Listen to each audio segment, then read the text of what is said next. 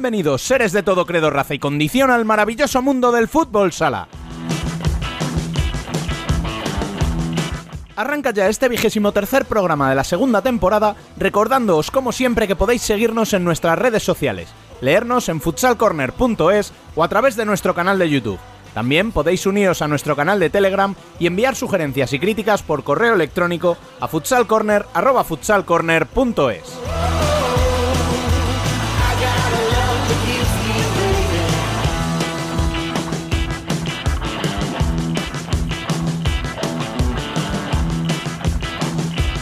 Después de varias semanas de mucha intensidad, hemos vivido una semana relativamente tranquila en la que sin jornada masculina, lo más destacado fue la clasificación de España para la Eurocopa de 2022. Hablaremos de ello, del resto de partidos de las dos jornadas de selecciones, del sorteo de la Copa de España que nos deparó un auténtico bombazo en cuartos de final y pondremos una vez más el foco en el futsal femenino, en una semana marcada por el Día Internacional de la Mujer el pasado 8 de marzo.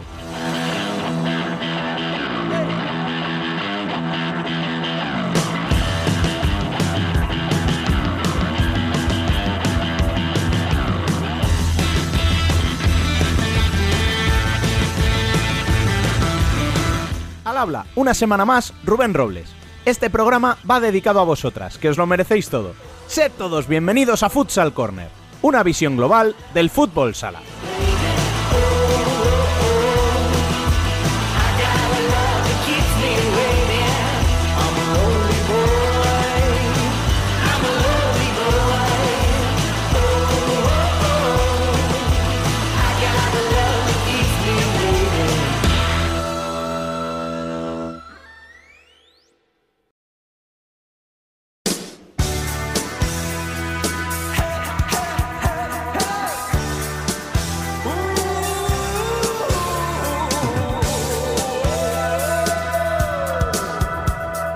Las noticias.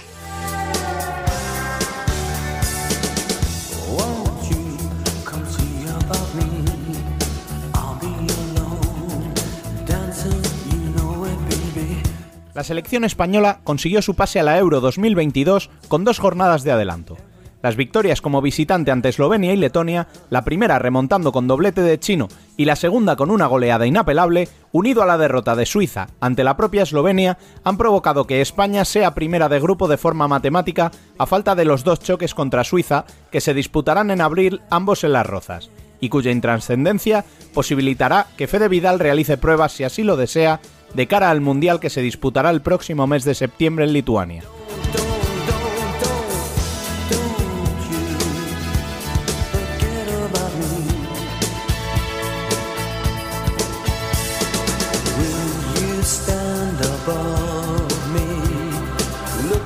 La noticia más destacada a nivel de clubes en una semana sin jornada en el fútbol sala masculino fue el sorteo de la Copa de España que deparó los siguientes emparejamientos. Abrirán la competición Cartagena y Valdepeñas el jueves a las 6 horas, seguidos de un clásico copero, Inter Palma a las 8 y media. Para el viernes quedan Levante y Zaragoza a las 7 y cuarto, y el Barça El Pozo, bombazo del sorteo, para las 9. Las semifinales se enfrentarán el sábado a los dos ganadores del jueves a la 1 y a los del viernes a las 9 de la noche.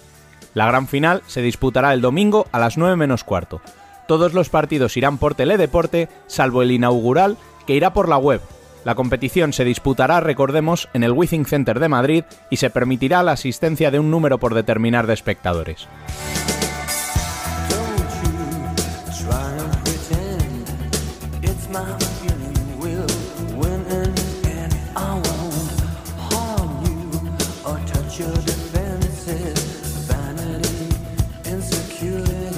En la primera división femenina hubo pocos cambios.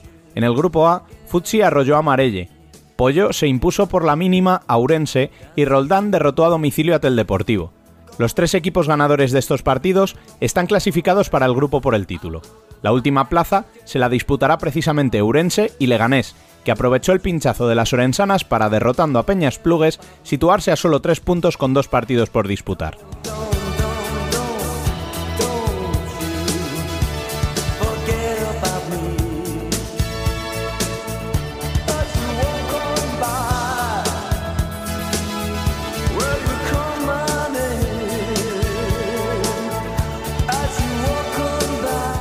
Grupo B, la victoria de Móstoles ante Sala Zaragoza deja las cuatro plazas que pelearán por el título cerradas. A las mostoleñas no puede darles caza Universidad de Alicante, que descansó. Les acompañará Alcorcón, pese a su derrota en casa de Torreblanca Melilla, que ha certificado su segunda plaza, y Burela, que volvía tras el parón y se impuso por 0 a 7 ante Shalok. Por abajo, importante victoria de Majadahonda ante Intersala, que abre una brecha de 10 puntos entre ambos conjuntos que se antojan fundamentales para la segunda fase.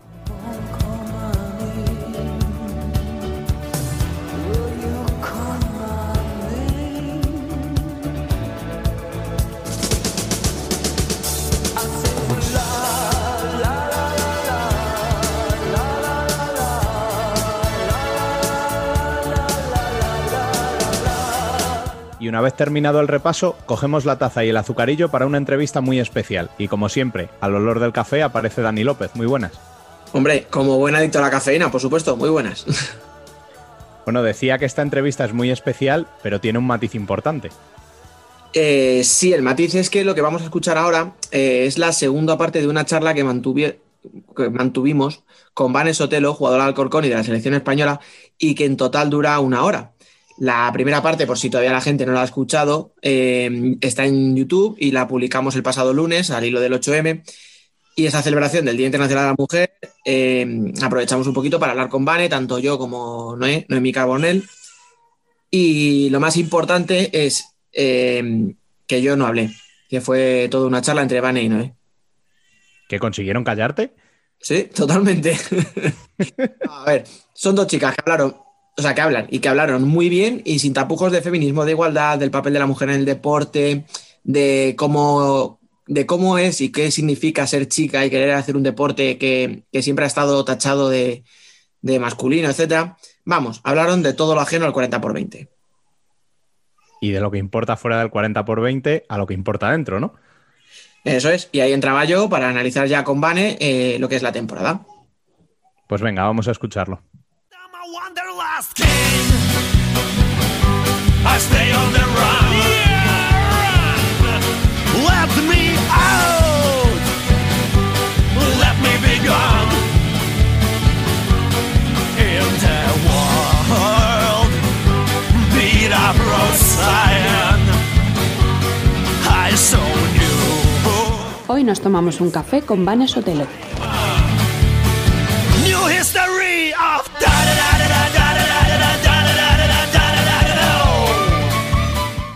después de nuestra primera parte, eh, para nuestros oyentes del podcast será lo primero que escuchen. Entonces les informamos que en YouTube está subida la primera parte de la entrevista con nuestra protagonista de hoy, en la que hablábamos un poquito de la campaña que hicieron con, Arriba Autobuses y hablando un poquito de feminismo, igualdad, aprovechando con la excusa, digamos, del 8F, del 8M. Eh, vamos ahora con la segunda parte, ya puramente deportiva. Está con nosotros otra vez Vanes Otelo.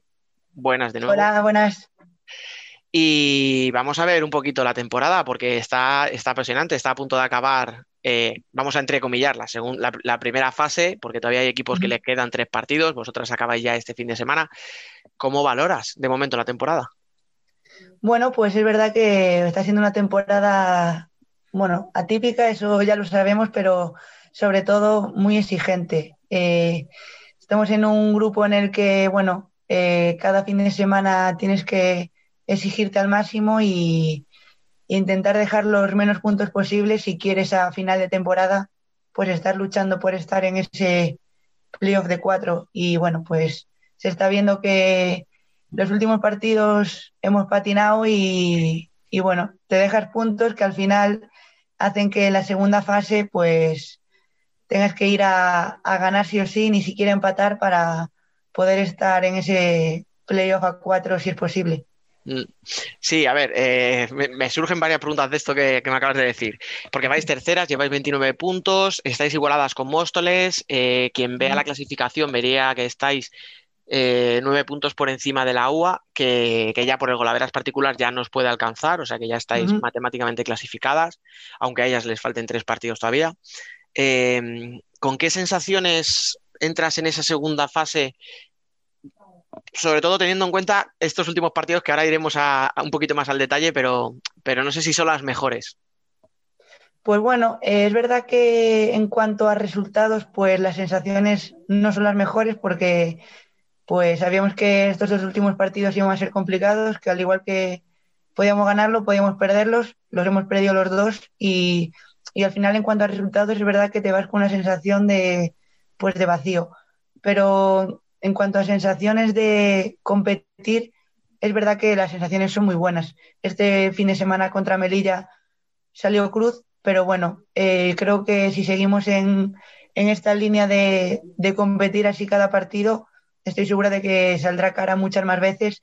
Entonces, eh, creo que tenemos que quedarnos con eso y los partidos que vengan a partir de ahora es que va a ser final tras final cada fin de semana si queremos, pues eso, estar en ese playoff al final. Claro, porque es que esto es muy tramposo, porque se habla de, o sea, llevamos nosotros hablando, debatiendo meses desde que se presentó el formato ahí a última hora. No, bueno, es que lo importante es entrar en la segunda fase, tal, quedan las cuatro primeras, claro, pero es que no es lo mismo entrar primera con 35 puntos que cuarta con 29, porque ese lastre ya lo arrastras, porque recordemos que los puntos se mantienen, o sea, claro.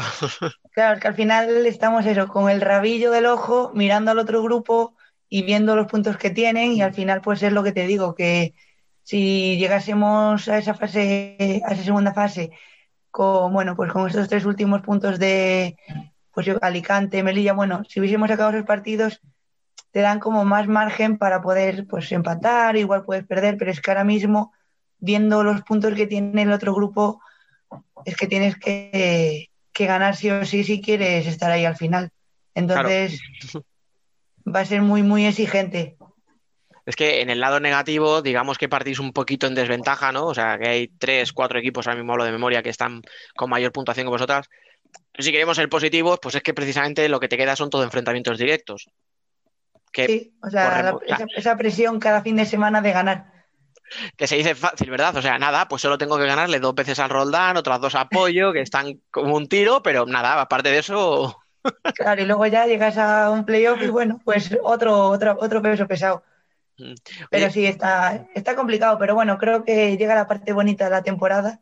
Es la parte que, bueno, que todos queríamos jugar al principio y estamos ahí y, y vamos a jugar cada partido como si fuese una final. Y luego, pues, hasta donde lleguemos, estará bien hecho seguro. Nosotros ahora, después de esta entrevista, viene el debate y, y, llevamos todo el año hablando de esto, o sea, de si el grupo A es más difícil, si es el grupo B, si la igualdad es porque vosotros, en vuestro grupo hay más nivel, de si se clasificarán dos y dos para los playoffs, de... Bueno, o sea, nos, nos encanta darle vueltas para nada, porque cada semana cambia totalmente. O sea, hubo un momento en el que ibais líderes, ahora vais terceras. Eh... Sí. Entonces, sí, es que realmente... pasa, está pasando de todo y al final decir cuál es mejor, cuál es peor, pues bueno, uno tendrá sus, pro, sus pros, otros sus contras, pero que al final tienes que ganar y cuando llegue la fase final tienes que ganar si quieres estar ahí. Te voy a hacer una última pregunta mirando al futuro y ya nos centramos en el presente, que al final es mucho más fácil de analizar. en el famoso, en la famosa Final Four de, de junio, ¿a quién ves? Vamos a decir Futsi y Burela por los que, porque son los clásicos. Venga, vamos a poneros a vosotras como tercera para que no tengas que, que complicar. Te lo iba a decir igualmente. Pero, hombre, ya, si, hombre, si me dices que no entráis, ¿quién es el cuarto? A ver, ¿a quién ves más fuerte? A, a, Melilla. Totalmente, ¿no? O sea.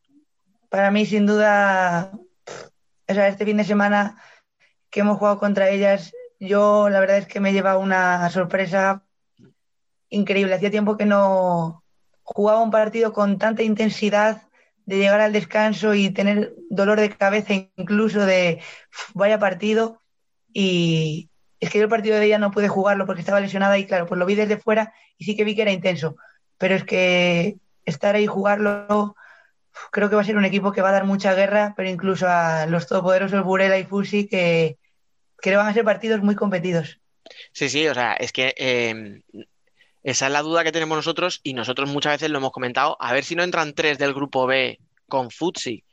Por, por eso, por lo que tú dices, pues yo he visto el partido, o sea, os he visto jugar los dos partidos contra Melilla y, pff, madre mía, o sea, es que hablamos mucho de Emily porque, porque es una bestia y eh, ¿qué te va a contar? Que os cascó tres el otro día.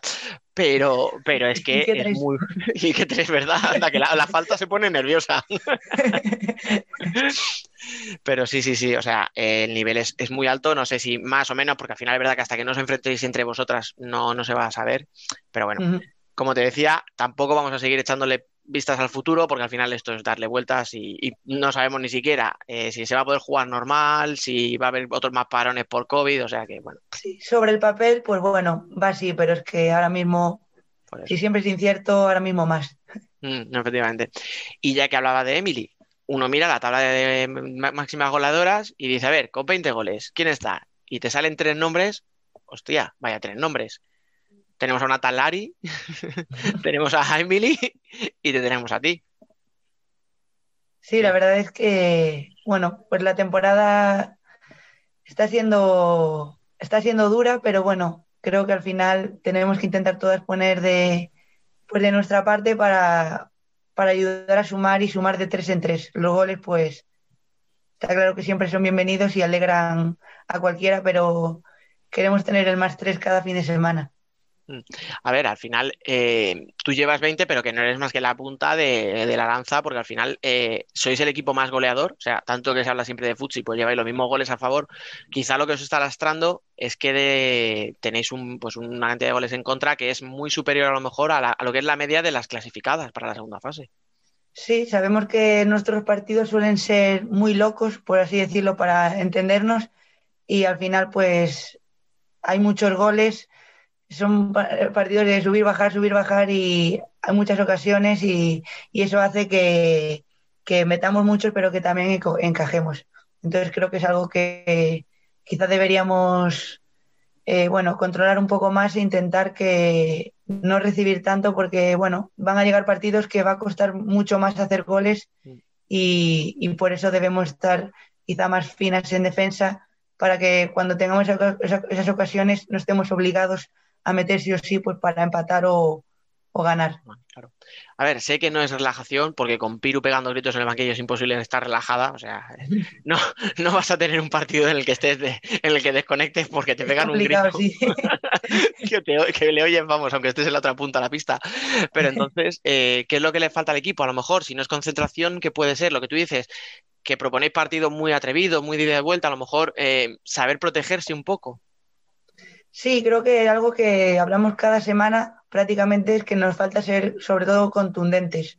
En ataque es verdad que bueno, se puede mejorar, pero yo creo que en defensa es importante sea, ser conscientes de que no encajar es primordial pues para, para luego poder coger sensaciones de cara al ataque. Y creo que es algo de lo que debemos mentalizarnos, el que cada balón que esté en nuestra pista, en nuestra área, ese balón tiene que salir de ahí y, y no entrar en portería. Entonces yo creo que, que eso, debemos ser conscientes que es tan importante marcar como que no nos marquen, o incluso más importante que no nos marquen. Sí, en ciertos momentos sí, a lo mejor. Sí, sí. No sé, si a lo mejor también entrenar un poquillo el aspecto mental, porque decías tú que lleváis una mala racha y además eh, son partidos que empezáis ganando siempre. O sea, contra Móstoles ibais ganando y acabáis perdiendo en el último minuto. Contra la UA pasáis de un 0-2 al empate, también en la segunda parte. El gol que os mete el, 3-2 es el último minuto, pero también contra Melilla, que es un rival muy fuerte, ibais ganando 0-2. O sea que al final se repite un poco, se viene repitiendo eso de os remontan, además, no sé si es aspecto mental o a lo mejor es físico, que no, que no os llegue. Yo creo que, yo creo que puede que nos lleguemos a, pues, a relajar. Y bueno, y más en este último partido que el que fue Móstoles, Alicante y, Melilla, los tres últimos, mm. en los tres, en los tres últimos partidos, el último minuto nos metieron gol si no fue para empatar, fue para ganarnos. Entonces yo creo que, bueno, pues quizás también este último partido llega ese último minuto y dices, a ver qué pasa, y pasa. Entonces creo que es importante pues dar un paso al frente en, esos momentos y, que llegue el siguiente partido y que uno de los objetivos sea que en ese último minuto no haya un gol, porque que si no eso lo vamos a arrastrar y, y salir de ese, de ese pozo pues va a ser complicado. Entonces yo creo que a nivel mental debemos ser más fuertes y estar más preparadas y los fantasmas quitárnoslo de encima. Hmm. No, si no, yo lo, a ver, te voy a decir una cosa ahora y no es por señalar porque es todo lo contrario. O sea, si hay un fan de Irene Samper en este punto soy yo. O sea, que, me tiene esa zurda enamorado. Pero claro, a lo mejor choca que, que la última jugada, o sea, una de las últimas jugadas del partido tengas a una jugadora como Emily, con lo grande que es, defendida precisamente por Irene, que, que es más chiquitita. Entonces, no sé ahí si ese desajuste viene, por, o sea, ¿por qué puede venir? ¿Por dónde, por dónde viene ese A fallo? ver, al por ejemplo? final es verdad que, bueno, pues justo en ese momento eh, eh, cuadra que está Irene con Emily, pero creo que durante el partido, al final ellas, el equipo de Melilla no tienen tampoco jugadoras muy específicas, porque a Emily la puedes ver en el pivot y la puedes ver en el cierre y le da igual. Entonces yo creo que, bueno, pues se da un desorden y cada una al final coge a, a la más cercana y pues se da que está Irene con Emily y, bueno, eh, creo que intenta anticiparse y al final se le va, hace falta, bien hecha, pero Claro, pues llega claro, esa falta y te la pone ahí que, que de hecho es que hasta la hablaba con Patri, nuestra portera, en, en el momento de la falta, que decíamos, la va, la va a tirar a tu palo. Y aun sabiendo que va a tirar a tu palo, la mete al palo. O sea, es que es, creo que no, o sea, en ese sentido no pudimos hacer nada, pero sí que es verdad que pues ese tipo de detalles de con quién nos emparejamos y demás, pues tenemos que cuidarlos porque pues ahí en esos detalles suelen estar los partidos. Sí, sí, no, si una vez que ya lanza, ni que pongas a Patri y a Estela juntas, eh, Por encima de la otra. Claro, claro, o sea, no, no, es, es el desajuste de antes. Pero bueno, hablando de nombres, vamos a centrarnos un poco en los vuestros. Eh, ¿cómo está Nere, que lleva ya un tiempecillo sin jugar? Bueno, pues la verdad es que está, está fastidiada. Tiene ahí una lesión en el tendón que, que no consiguen decirle exactamente qué es lo que tiene y al final creo que el hecho de no saber exactamente qué es lo que tiene es lo que hace que esté pues siempre con esa duda de eh, me encontraré ya bien, ¿no? Está yendo, bueno, pues a fisio, rehabilitación y, y la verdad es que le está costando mucho encontrar mejoría. Probó a trotar y, y nada, pues no le molesta, no puede.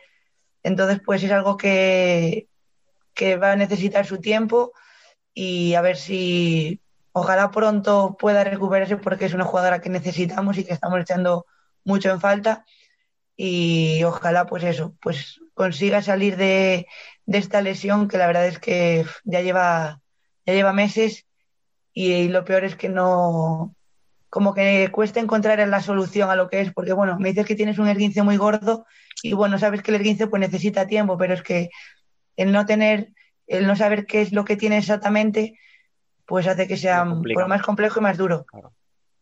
Es complicado, muy complicado. Claro, te preguntaba por Nere porque al final en vuestro cinco tipo, digamos, eh, ella es titular, o sea, eh, suele estar. Claro, al no estar, eh, eh, Piru está optando a veces por, por Estela Cantero ahí un poquito en banda y tal. Yo no sé si a ti, no por el nivel de tus compañeras, sino por ti, por tus, o sea, egoístamente, pensando en ti, ¿prefieres una jugadora tipo Estela que te obliga a ti a jugar de pivo, tal, aunque luego tú tienes mucha movilidad, etcétera? ¿O preferirías a alguien tipo Pepa que te permite un poquito más caer a banda y hacer tu jugada ahí un poquito desde, desde la izquierda hacia adentro? Bueno, pues al final sí que es verdad que son perfiles que no, no tienen nada que ver. Claro, Es verdad que digo, hay- que tú egoístamente, Claro, hay momentos del partido quizás donde tenemos que estar ahí presionando a tope para poder robar. Pues ahí con Estela yo disfruto muchísimo porque es un, un culo inquieto y, y la verdad es que da gusto ir a presionar con, con alguien como ella. Pero luego es cierto que pues a la hora de jugar el balón, a mí soy pivo, pero me gusta mucho caer a la banda y encarar. eso digo. Y entonces en ese sentido, pues que haya otra referente arriba como, como es Pepa, pues a mí me da esa, esa libertad de, de poder hacerlo. Entonces, pues bueno, yo creo que dependiendo del momento del partido y lo que necesitemos, es verdad que pues una u otra, pero, pero bueno, que eso, que al final es el, pues eso, defensivamente quizá me encuentro más cómoda con Estelita, pero si, si tuviese que estar jugando el balón y arriesgando en ataque, pues, pues elegiría a un perfil como Pepa. Bueno, pues hacemos como hacen en el fútbol americano, ¿no? O sea, cuando tengamos que defender, sacamos a Estela y que muerda y para cuando te ataques, que dejamos a Pepa que se pegue con el cierre y tú te liberas un poquito, ¿no? Pues la verdad es que, bueno, suena, suena bastante bien, pero Pero no es tan fácil, ¿verdad? Oye, de todas formas, ahora que hablamos así del equipo y de nombres y tal, eh, yo no sé, y esto lo hablaba con Piro el otro día, yo no sé si eh, ha hecho un poco perder la perspectiva de lo que es Alcorcón y de dónde tiene que estar el que hayáis llegado a una final de liga y a una semifinal de copa. Porque ahora parece que, que entrar en el top 4, o sea, eh, en vez de ser una ilusión y un objetivo algo que os tiene que motivar, parece como una exigencia y cualquier otra cosa es, es, es- no te voy a decir un drama, pero como, que, como, como un fracaso. No sé si... Sí, al final es verdad que somos, somos muy exigentes y bueno, pues es verdad que llegar a, a dos playoffs en el último año, pues, pues bueno, puede tener sus cosas buenas, pero también al mismo tiempo, pues bueno, no sus cosas malas, pero que en ese sentido, pues parece que sí o sí estás obligado a estar ahí, o también puede hacer que esa situación sea la normal y si no llega, pues ya sea una decepción. Entonces, bueno, creo que debemos eh, focalizar ese, esos playoffs como un objetivo y un premio, sobre todo, un premio a, a, la temporada. Y luego lo que tenga que pasar, pues cuando llegue el momento seguramente estemos preparadas, pero ese playoff eh, tiene que ser pues un premio, un premio a la temporada y no tampoco va a ir, porque al final creo que va a generar mucha frustración el, el pensar que sí o sí tenemos que estar ahí. Entonces, bueno, yo creo que no debemos obsesionarnos con eso porque llega el sábado, perdemos y ya parece que la temporada se va a la basura y no puede ser así porque va a haber muchas oportunidades y, y debemos estar preparadas para cada fin de semana. Claro, claro, por eso te preguntaba, porque al final en el aspecto psicológico es muy diferente afrontar un partido o una fase completa con la ilusión de decir vamos a intentar estar entre las cuatro primeras que con la obligación de decir es que tengo que estar entre las cuatro primeras. O sea, es un matiz, pero es que cambia todo totalmente, ¿no? De, sí, de porque llega un, partido, la semana. llega un partido que no ganas, eso nos pasó alguna temporada, de que empezamos la temporada con el objetivo de tenemos que estar entre los tres primeros. Perdías dos partidos, veías que los de arriba no perdían y ya dices, pues ya está, y estamos y estábamos en, en octubre y ya por la, con la moral por los suelos. Entonces creo que es algo que, que no debemos obsesionarnos con ello y, y, al final pues un premio que va a estar ahí a final de temporada que si lo podemos conseguir estupendo y si no pues por lo menos el camino haberlo disfrutado y no haber tirado la toalla mucho antes. Y bueno, en liga estáis bien, o sea, estáis eh, clasificadas, como decíamos, estáis con una puntuación que incluso a pesar de la última racha eh, no está lejos, el, el top 4. Y en uh -huh. Copa estáis ya clasificadas para esa Final Eight que va a hacer este año la, la, federación, que no sé si la va a mantener, si es este año solo por, por el tema de la pandemia, pero que al final yo creo que también trae una reivindicación que era cuando se quitó la Copa de la Reina como estaba hasta hace unos años y se hizo la Copa del año pasado, que como que a todos los equipos y a todas las jugadoras os quedó un poco ahí como meh, como que no terminaba de gustar, ¿no? El formato. Sí, bueno, al final eh, es verdad que tienes que, pues tenemos que adaptarnos a, a, los nuevos formatos, pero sí que es cierto que pues la Copa de 8 es algo que creo que a todas las jugadoras nos gusta porque pues eso, se vive un, un fin de semana de, de, fútbol sala femenino auténtico con el máximo nivel, todo en una sede, todas en el bueno mismo hotel o bueno compartiendo que yo creo que pues se vive ese fútbol sala que durante el año no puedes vivir y, y poder hacerlo de esa manera creo que es algo que a todas nos, nos llenaba mucho. Entonces, bueno, ahora con este nuevo formato que se va a jugar a final de temporada con las ocho, pues ojalá sea algo, algo parecido. Como tú dices, pues yo no sé si se va a mantener o no la temporada que viene, pero creo que este tipo de formatos, pues, pues a nosotras creo que, y bueno, y al público también, pues, pues que les, les llena más, porque bueno, sabe que ese fin de semana hay fútbol sala femenino, sea una semifinal, una final, y eso es atractivo. Como tú dices, eh, yo creo que ni en la federación saben si se va a mantener o no este formato. O sea. Bueno, al final yo creo que el tener que estar adaptado también a, a la situación y todo lo que sí. todo lo que pasa, pues bueno, es complicado. Luego se puede acertar, se puede fallar, pero bueno, nosotros tenemos que adaptarnos y, e ir a muerte con lo que haya. Y así para finalizar, una que me gusta mucho y casi nunca me, me, me suelen contestar, pero bueno, yo lo, yo lo sigo intentando. Eh, ¿Qué prefieres? ¿Ganar la Copa de la Reina? Eh, ¿Llegar a la final de la liga? No digo, no sé si ganarla a lo mejor, pero llegar a la final. ¿Prefieres un título? ¿Prefieres el caché, entre comillas, que dan unos playoffs de liga? ¿Qué, Yo quiero ganar un título. Me da igual que sea la liga, que sea la copa, pero quiero ganar un título. Creo que sea cual sea, me vas a ver igual. O sea, no, ni uno es mejor que el otro ni nada ganar un título y, y, si llega a eso, pues la verdad es que el objetivo estará más que cumplido. Pero bueno, como hemos dicho, sin obsesionarnos porque el camino es largo y duro y bueno, pues si lo dejamos todo, pues hasta donde lleguemos. Pero ganar un título, ojalá. Bien, bien, me gusta, me gusta. O sea, a ver, te lo he puesto fácil. Te he dicho solo llegar a la final de liga y ahí era fácil elegir.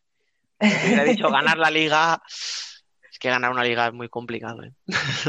Sí, la verdad es que sí. O sea, es que, bueno, cualquiera de ellas es complicada, pero sí. Es que necesitan mucha regularidad y, y en el momento que llegue tenés, tener que estar sí o sí, muy complicado, pero bueno. Mm, no, lo digo, al final una copa parece como que es el típico torneo, ¿no? Que dices, bueno, se presta más a las sorpresas, a que gane alguien que a lo mejor... Sí, se puede dar alguna sorpresa más. Bueno, y ahí Pero bueno, a mí me sabría como una liga. ¿eh? No, hombre, estamos para Yo no estoy acostumbrada a ganar títulos, entonces a mí me da una copa y vamos. Nada, solo ganaste una Eurocopa con 23 años, es verdad. Bueno, pero me refiero a nivel de clubes. Ya, ya, sí, te he entendido, sí, sí, sí. Que nada, bueno, de hecho, no, no te he preguntado nada por la selección, pero claro, es que tal y como está este año, con todo parado, eh, que parece que solo podéis jugar contra Portugal, etcétera, tampoco, no- tampoco creo que tuviera mucho sentido, ¿no? Hablar ahora de la selección, por desgracia. Bueno, es complicado, es que al final no sabemos pues si va a haber pre- si va a haber preeuropeos, si hay convocatorias, pues bueno, la última se tuvo que suspender, entonces es algo que está ahí en el aire. Por eso, por eso te digo. Bueno, pues nada, eh, ya para variar, se nos ha ido de tiempo. Yo te había dicho una cosa, no la cumplo, nunca lo hago. A, a- a quien nos escucha habitualmente lo sabe, o sea que tampoco le sorprenderá. Así que nada, ya no te entretengo más, nada, simplemente desearte mucha suerte, ¿vale? Para la temporada, agradecerte el rato largo que has estado aquí con nosotros y, y que vaya muy bien todo, ¿vale? Muchas gracias a vosotros por contar conmigo y nada, todo lo que sea crecer en, en nuestro deporte, pues bienvenido sea. Muchas gracias.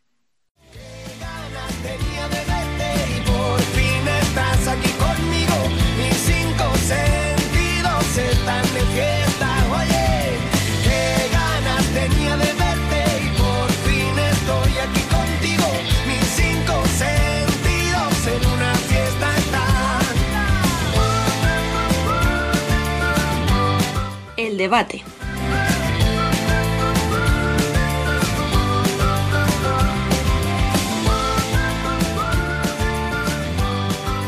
Bueno, y tras la entrevista vamos ya con el debate de esta semana. Eh, teniendo en cuenta que no hay muchos temas y que lo poco que hay tampoco hay mucho de lo que hablar, eh, estamos aquí un poco en familia, así que vamos, siguen aquí eh, Dani López, muy buenas, ¿Qué tal, compañeros?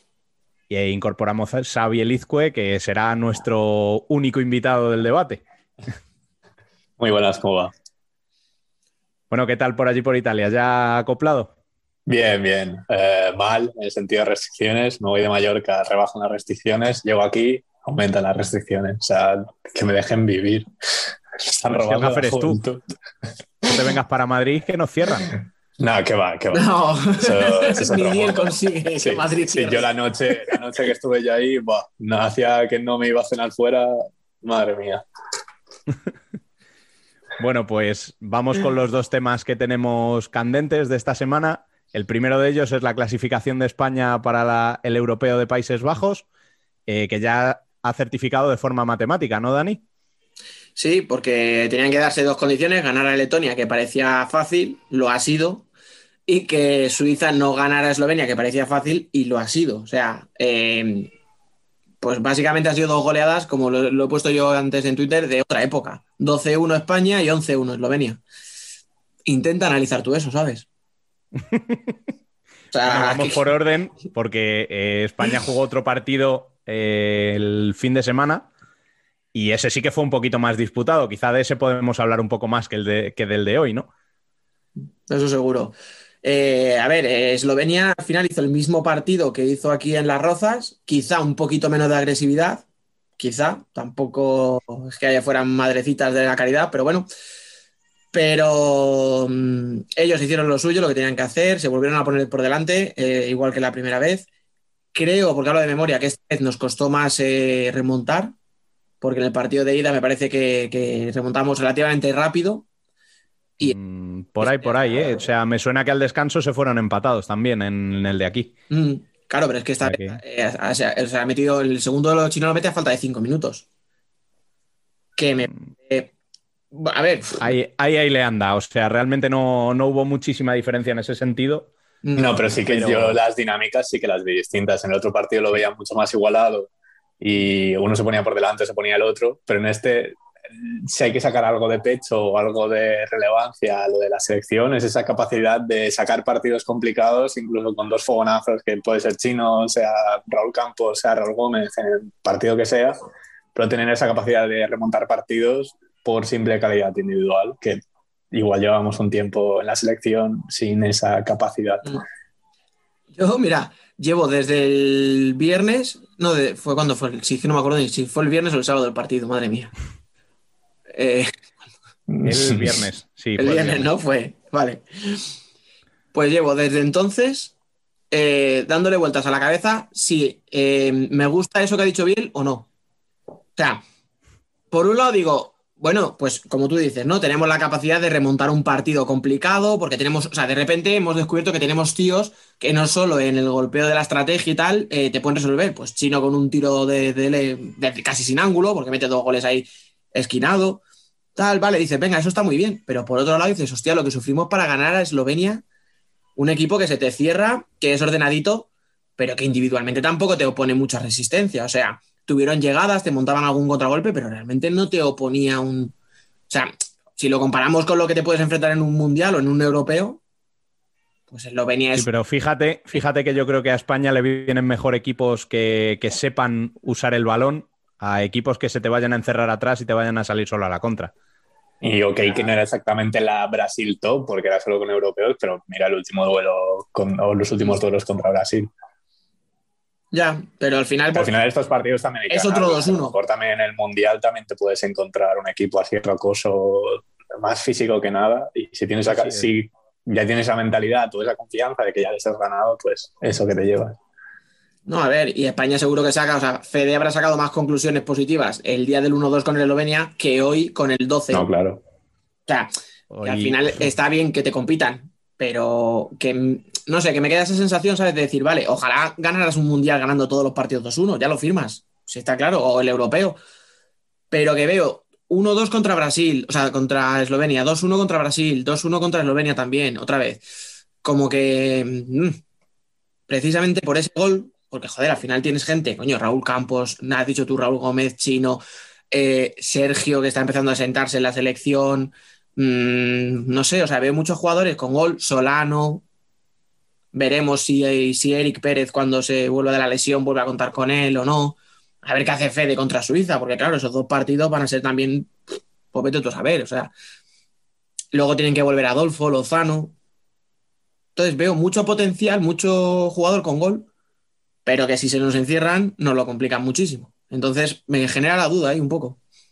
Hombre, a ver, yo eh, veo que en este partido de- del viernes eh, la falta de Adri, aunque parezca un poco así decirlo con la calidad que tienes en la, en la selección, joder, es un jugador que es diferencial, que, que no hay otro igual en el mundo. Entonces, eh, no, tenerle, no tenerle en la convocatoria y no tener ese jugador que es capaz de hacer uno contra uno, que es capaz de aprovechar esos aclarados, pues al final yo creo que, que también marca, ¿no? Y bueno, pues el partido fue lo que fue, o sea, realmente fue bastante rollo. o sea, En resumen, sí, sí, sí, no, o sea, juego y demás hubo poco y transiciones menos.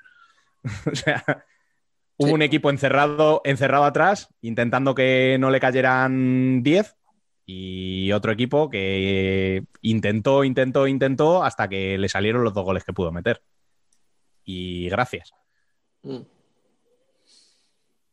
No sé, yo a lo mejor ya te digo, eh, es que si nos, si nos fiamos de- del listón de Eslovenia, pues parece que estás condenado a sufrir casi con cualquier selección. O sea, quiero decir, eh, ¿qué te puede tocar en una eliminatoria? Brasil, Argentina, Rusia, Italia. eh, estoy mezclando nombres porque, bueno, pero bueno, para que me entendáis, Portugal, Kazajistán, no sé. Yo para mí todos esos son mejores que, que Eslovenia. Pero tampoco ves a estos equipos destrozando. Que hoy España ha destrozado, Si es que- pero que Si con es que hoy equipos día, similares. Biel, por eso. es No, no, raro, sí, es sí, raro por eso. un equipo al que destroces. Yo en general quiero decir que o sea, estoy contento y satisfecho con lo que ha hecho la selección y además sobre todo por asentar esas bases que llevamos pidiendo años desde los últimos fracasos de la selección de que ya tenemos por fin una selección, o sea, no unos 23 o unos 17 jugadores, mm, sino que tenemos, podemos elegir a varios, que tenemos unas buenas bases asentadas para poder ir al Mundial, a la Eurocopa, con total tranquilidad, sin decir este lo quitaba porque ya no estaba para estos trotes. Y además celebrar que ya están clasificados a falta de dos partidos, que por mucho que los rivales no sean de, del todo de nuestro nivel y que solo se haya competido de tú a tú con Eslovenia, pero creo que es algo que hay que aplaudir y que tenemos que celebrar. Mm. Sí, no, en eso no tengo nada que decir, si es verdad. O sea, que España ha jugado a lo que tenía que jugar, ha ganado sus cuatro partidos, está clasificada, pues oye, bravo, chapó y, y, ya está, a preparar el Mundial, que es lo próximo. O sea, esto era para la Euro, pero esto es para dentro de un año. Ahora, en, si todo va bien, eh, parece que sí, en seis meses habrá Mundial y eso es otra historia. Pero mira, pues Fede se ha ganado, por ejemplo, lo que os decía, tener dos partidos ahora contra Suiza para probar cositas. Pues oye, pues eso que se puede, que se puede sacar. Que sí, que estoy de acuerdo con vosotros, que es lo que había que hacer y que está muy bien la imagen y tal, pero bueno, yo que sé, era por buscarle un pero, ¿no? Porque lo fácil de uno, vienes aquí a grabar y dices, joder, la hostia, qué buenos somos. Pero bueno, hay que, hay que tomárselo también con un poco de, no sé cómo llamarlo, eh, la palabra. Mesura. Como diría, aquel, como diría aquel, la cosa es quejarse, si es que no. Eh, sí, totalmente. es que hay que poner un poquito de resistencia, joder, es que si no.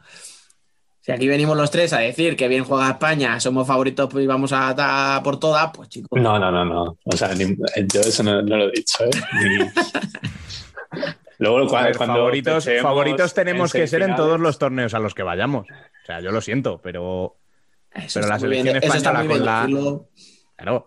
Otra cosa es que luego la competición te ponga en tu sitio. Pero de momento, mientras vas allí, tienes que decir que vas a ganar. O sea, la selección española no puede permitirse otra cosa. Y también os digo que en clave Inter, por ejemplo, a mí me sabe muy bien pues los tres goles de Cecilio de hoy, el golito de Pola, volviendo a la selección, eh, el golito de Borja, pues oye, eh, todas estas cosas a mí me, me gustan, me gustan porque son jugadores, quitando Pola, que sí que tiene toda la experiencia del mundo, los otros dos, a mm. nivel internacional, de experiencia la justa y este tipo de partidos le vienen muy bien para ir cogiendo ritmo. Mm. Sí, yo al que he visto, hablando de Inter precisamente más de lo mismo es a Martel, tanto en lo bueno como en lo malo, o sea, le sigo viendo como, como en Inter. Lo intenta, lucha, tal, pero como que le falta, le falta definición. Y parece mentira decir eso de Martel, porque es un tío que toda su vida ha hecho goles. mi sensación es que Martel, el día que meta el primero, van a ir todos uno detrás de otro. O sea, la sensación que da es que está tan ansioso que él mismo es el que provoca los fallos que tiene. No sé. En cuanto se le vaya esa ansiedad, pues empezarán a, empezarán a entrar. Mm. Nah, pero ahora al final es, es, fácil destacar a un montón de jugadores. O sea, quiere decir, porque cuando ganas un partido tan fácil y tal, pues es que cualquiera. O sea, puedes decir, Chino ha vuelto a jugar bien, eh, Solano está donde tiene que estar para meterla. Mm, pues yo qué sé, ¿sabes? Es que al final. ¿Qué ibas a decir, Biel? Perdona, que te he cortado antes. Eh, no, no sé, ni idea. Bueno, pues eh, si os parece, pasamos al segundo tema, que es el, sorteo de Copa, que se ha celebrado hoy. Estamos grabando a martes, justo después de acabar el partido de, la selección. Y esta misma mañana se ha, hecho el sorteo eh, de los cuartos de final, en el cual tenemos como enfrentamientos el Jimby Valdepeñas Palma Inter el jueves y Levante Fútbol Emotion Zaragoza y Barça El Pozo tenemos ahí uno de los favoritos que se va a caer a las primeras de cambio, ¿no? Por el Palma Inter lo dices, ¿no? Ah, eso, vale, vale. Eh, ¿Cómo lo ha cogido bien? Vamos, es que me ha sorprendido. Como has dicho el último partido, el Pozo Barça, y has dicho sé que hay un favorito, digo, ¿de quién me habla? Bueno, oye, o de Valdepeña Jimby. Pues escúchame, eh, hablando en serio, de los cuatro partidos, el que veo más, el que veo el pronóstico más complicado de acertar es precisamente Interpalma. Hablando en serio. Creo. Luego me comeré con patatas. O sea, y haremos la porra y estas cosas que nos gustan para luego echarlas en cara cuando fallemos. pero Valdepeñas no es el Valdepeñas del año pasado. No le está ayudando ni los rumores de salida de Kainan, los de Chino, los de mm, José Ruiz. El otro día, no me acuerdo ahora quién era, ponía una lista de 8 o 9 tíos que se podían ir a final de temporada. Eh, David Ramos está encabronado con el equipo todo el día. Mm, Edu ya no es el dios que lo paraba todo. Entonces, bueno, que luego le puede dar la sorpresa a Cartagena, puede, pero en principio lo veo favorable a Cartagena. Y eh, ya sin bromas, en el pozo Barça lo veo muy favorito al Barça, o sea. Con lo cual, pues poca sorpresa. Pero en Inter Palma, pues bueno, ¿verdad, bien? Aquí tío, tengo trabajo para ti, Dani, porque ver. la Saca la prensa mallorquina eh, duda. Le parece muy dudoso que toque tanto Inter en cuartos y yo les he dicho que habría que hablar con un matemático a ver dónde están las posibilidades. O sea que si quieres eh, estudiarlo o, o cómo hacerlo. Pero nada, yo sinceramente no creo que haya. O sea, me parece una. Con todo respeto a todos los periodistas, pero me parece una tontería decir que hay bolas calientes o que Inter está interesado en que le toque Palma, cuando igual es el equipo que más veces le ha ganado en las últimas temporadas. Y, y que será un partidazo y que a ver si ya por fin pues ganamos nosotros. Pero bueno, eh, yo también veo al Barça, el pozo bastante favorable para el Barça, que luego estamos a tres partidos de liga de llegar a la Copa y luego las dinámicas pueden cambiar completamente, pero mm, las sensaciones son las mismas que tienes tú, Dani. Y luego con Levante Zaragoza, si Levante sigue así, pues parece que Zaragoza no va a tener opción. Pero mm, ya veremos. Tampoco Quedan las tres tenía en la última Copa de Madrid. Ya no tiene es nada que una, una Copa de España, un solo partido. O sea, no, se puede hablar de favoritos, pero siempre hay sorpresas. Escucha, pero, pero, pero Jaénes hay pocos. O sea, me explico. ¿Zaragoza es favorito contra Levante? Pues no. O sea, Levante está arriba. no. Ah, eh, Está, eh, está toda la temporada entre el primero y el segundo puesto y ahora mismo Zaragoza va décimo. Me parece. O sea que no es tan, tan fácil. Pero es que si, lo, si pasas, es que mira lo que te viene después. Vas- Sí, no, no. Claro, o sea, y, y todavía, todavía te quedaría eh, eliminar a un Inter, a un Palma, a un Cartagena, a un Valdepeñas, o sea, que sí, que yo lo leí antes, eh, eh, pues por su, por su lado del cuadro, y eh, como que había ganado a Levante en Liga, Zaragoza, y ha empatado contra Base y contra el Pozo. Ya, vale, pero no es lo mismo en tu cancha, no es lo mismo un partido de Liga en una jornada de 34 partidos que en una eliminatoria partido único. Y sin ir más lejos en ese partido, yo creo que Levante ya tiene que dar el paso sí o sí.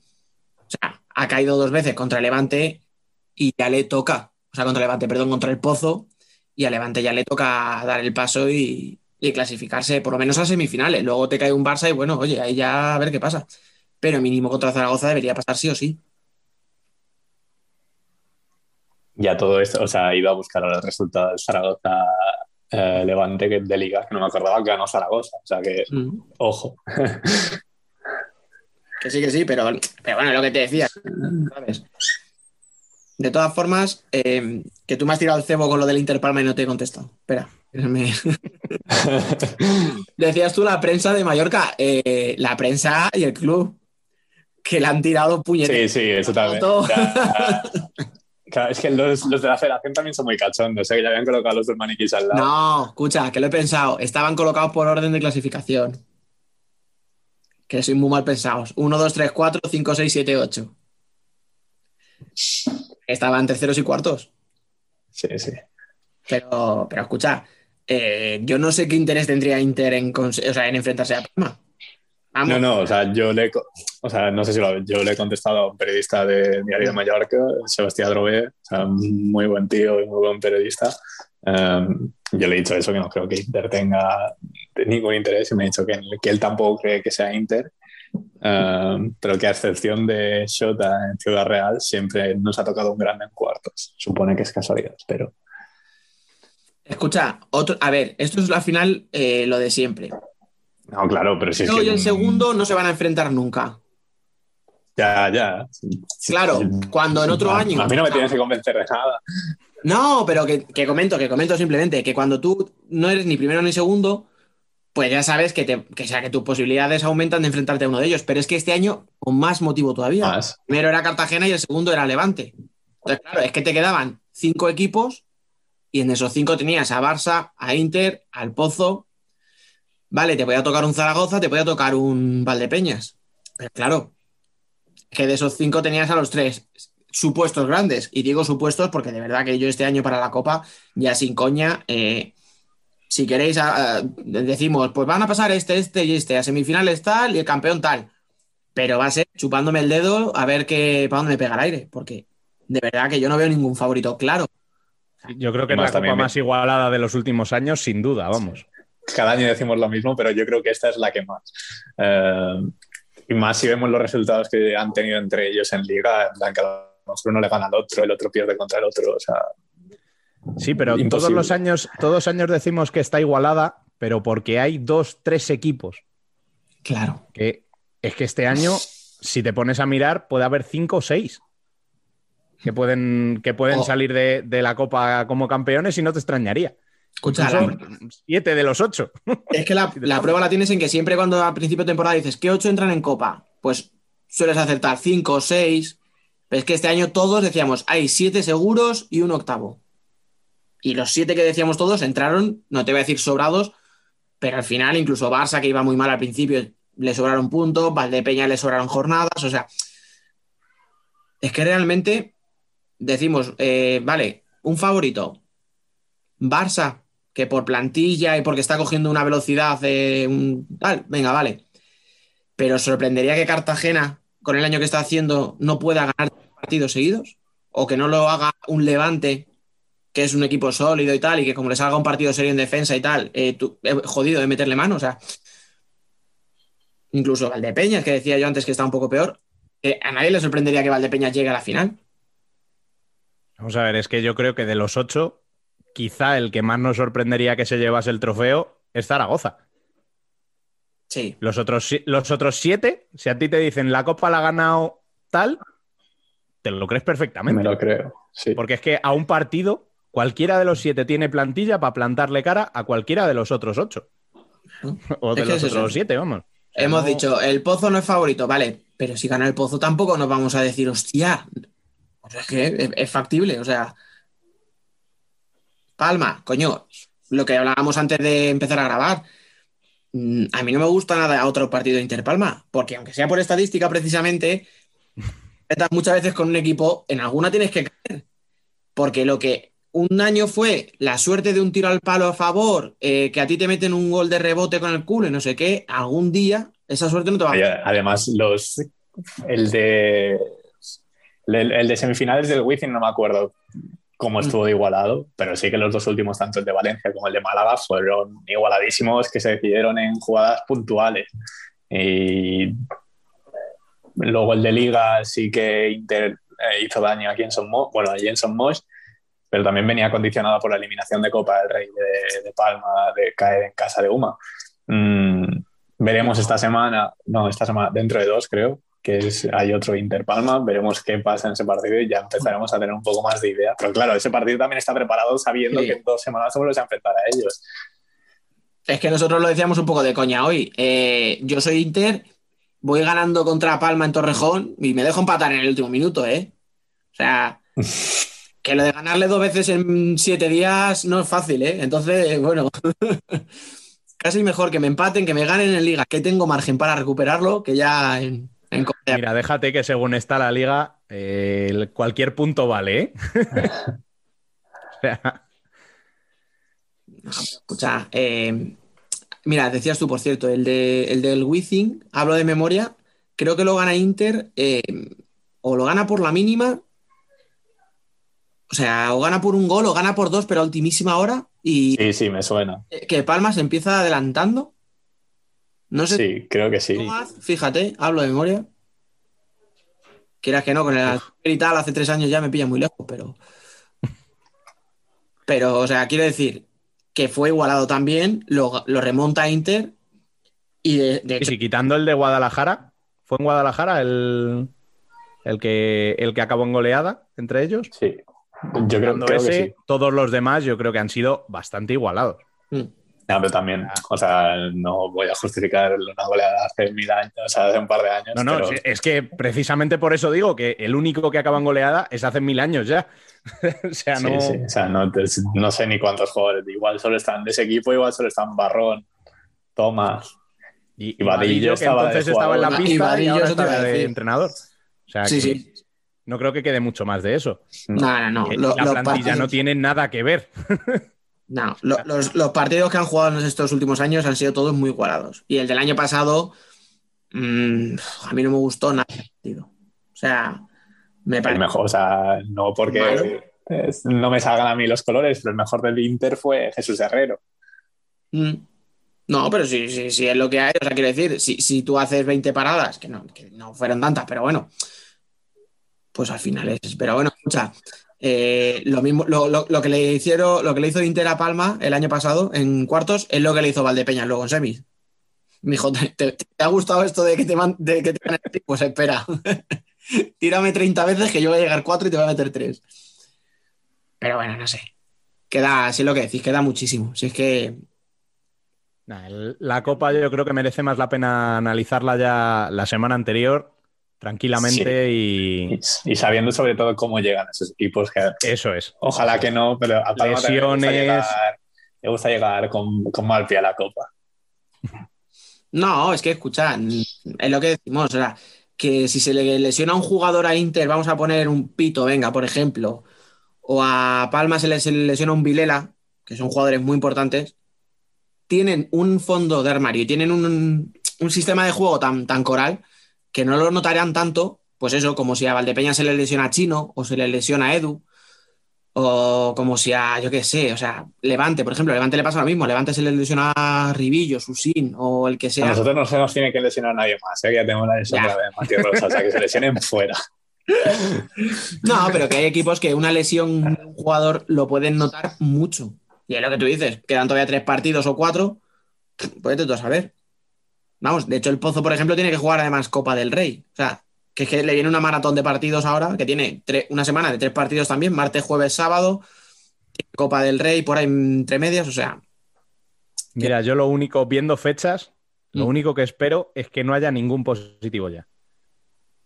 Porque como haya algún positivo, igual estamos en un problema. ¿eh? O sea, eso, eso es lo único que yo creo que puede hacer deslucir un poco la copa. Sí, también. De repente, a 10 días, te salga un equipo que diga, pues tengo un positivo en la plantilla, ¿y ahora qué hacemos? Atrasamos, eliminamos directamente ese equipo.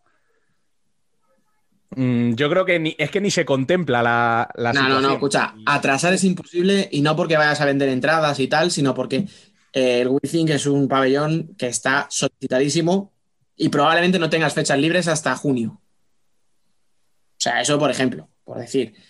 Yo quiero pensar que si pasa algo así, eh, se ha ido a jugar. Doble PCR, imagino. o sea, Eso es, y a harás jugar. PCR y les aislarás. eh. No sé. La verdad es que sería, va a ser complicado y va a ser un poco tenso. O sea, yo si fuera uno de los ocho equipos clasificados para la Copa, les diría a mis jugadores, por favor, estaros quietecitos en casa, no hagáis el tonto, ¿eh? No me subáis fotitos a Instagram con, con amiguitos por ahí. Vayas a tomar. No, no, el problema no es que suban fotos, el problema es que lo hagan. Bueno, claro, vale. Joder, que- A mí que suba la foto no me da igual, que sea, pero que sea del año pasado a ser posible. Sí. Exacto. Que, que se- aunque sea verdad, que le pongas un recuerdos, ¿no? Para disimular. Les invitamos a usar Zoom. A nosotros nos va muy bien para grabar y seguro a ellos les irá muy bien para sociabilizar. Ay, ay. No, ma- más vale que no pase nada de esto porque si no va a haber lío. Pero porque como salga un positivo y ese positivo te conlleve otros dos o tres, yo me imagino que la federación no va a aplazar ni se va a complicar la vida. Le va a decir, ¿tienes jugadores para presentarte? Sí. Pues como ha dicho bien, doble PCR, preséntate al partido con lo que haya y punto. Y me jodería mucho, ¿eh? sinceramente. O sea, no, no me gustaría ver un partido que, que un equipo se presente con seis o siete jugadores y cuatro del filial por, por tema de positivos. Precisamente porque estamos hablando de que va a ser una copa muy bonita, muy igualada y desluciría bastante. Bueno, chicos, pues teniendo en cuenta que tampoco hay mucho más de lo que hablar hoy, eh, creo que vamos a dar por, por finalizado el debate. Dejamos a Biel que siga socializando allí con sus compañeros de habitación. y, y te esperamos dentro de un ratito en la columna. Un rato os vengo con más turra, otra vez con eh, recepciones personales. Ah, eso te iba a decir, chivanos de qué va. Y a ti, Dani, te cedo los mandos de, de la sección femenina, que yo me tengo que ir un ratito a hacer unos recados.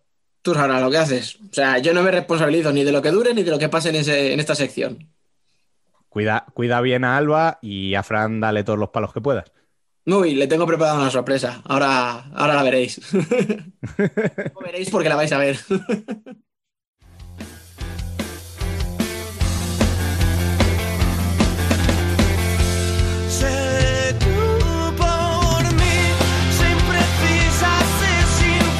Nosotras también somos futsal.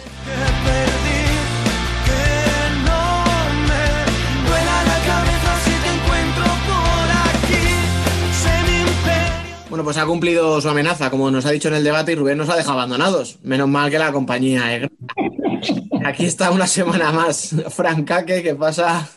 Hola, buenas. Mírale, ¿qué tal? ¿Cómo se ve la vida después de sumar tres puntos por fin? Bueno, eh, se ve mejor, pero no tiene muy buena pinta la cosa. Ay, macho, qué pesimista eres, tío, de verdad. Sí, Hombre. es que muy, muy pesimista. No jugamos a nada. Ay, Ah, madre mía. Luego, Pero- luego, como te escuchen, luego te van a vetar el acceso. Ya verás. Da, igual, pero es que, ah, mira, se lo dije hasta hablando con el director deportivo después del partido. Le digo, así no nos salvamos, pero ni de coña, vamos. Pero ni de coña. O sea, todo el partido era la jugada a la portera, como puede pasar de medio campo, pues haga. Granada lanzo y si hay suerte y la toca alguien y entra, así todo el partido. Eres, Así es imposible.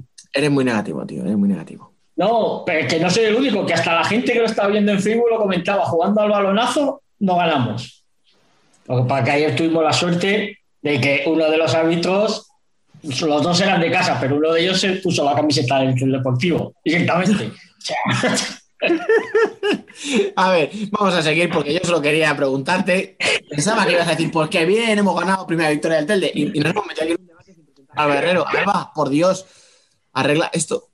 No, no, si queréis, me voy y hacéis el debate vosotros, que os estoy viendo a tope. Bueno, le dejamos, a, le dejamos a Fran que lo haga él solo, ¿vale? Fran se puede hacer hoy el debate él solo. Pero escucha, es que quien no haya escuchado las ruedas de prensa es que Fran, o sea, después de la primera victoria del equipo en primera división, el tío le pregunta a Cristina, bueno, enhorabuena, primera victoria. Y a continuación dice, pero esto no vale para nada.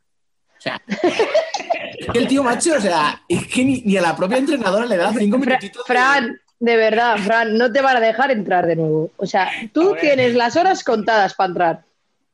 es que, es que le- se lo dije, que con eso no nos daba. Y ella misma lo reconoció y dijo, ya, ya sabemos que no nos da, que tenemos que hacer más. Es que es Ya, así. bueno, pero, pero acaba de ganar el partido. Dale tregua, aunque sea mañana. No, o sea, claro, al día siguiente le preguntas por Twitter y dices, oye, así no, ¿sabes? Ya, Pero, ¿sabes qué pasa? Que venía, veníamos de ver el viernes el, del Deportivo Roldán. Y, claro, ay, y claro, esperaba, esperabais ganar. no, es que está muy mal este año, ¿sabes? La imagen, la imagen fue la Pero- primera parte, mira. Ya, pero. ¿eh? Porque igual el parte- tampoco puso las cosas fáciles. No, a ver, la primera parte no hubo, no hubo partido, solo jugó el Roldán. El Keller era incapaz de dar dos pases seguidos. La segunda, Roldán dijo, bueno, tenemos que jugar contra Pollo la semana que viene. Se acabó el partido ya, 0-5 al descanso. Ya, pero, más. pero la primera parte presionar y al final quieras que no te. No sé, o sea, igual te cuesta más el hecho de no dar dos pases seguidos, ¿sabes? Cuando viene, exigente. cuan- claro, cuando viene alguien, un equipo como el Roldán a presionarte, igual ¿Qué tienes más haces? miedo de, de fallar el pase y, y- y- que te marquen gol que tirarlo para Te lo arriba. compro, Te lo compro. Pero contra el Peña Plugues. Vale, no, Contra, el, contra el Peñas Flugues no, no, porque es un partido que tienes que igual. ganar.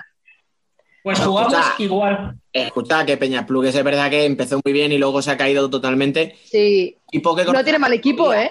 Claro, que es que es un equipo que conoce la categoría y tiene chicas jovencitas y tal, y sí. y, o sea, y juega, y juega, o sea, lo, lo- lo bueno que tiene Peñas Plugues es que sabe a lo que juega. Es como, me recuerda mucho a Ciudad en ese sentido. Sabe a lo que juega. Sí, tiene un y- tipo de juego muy marcado.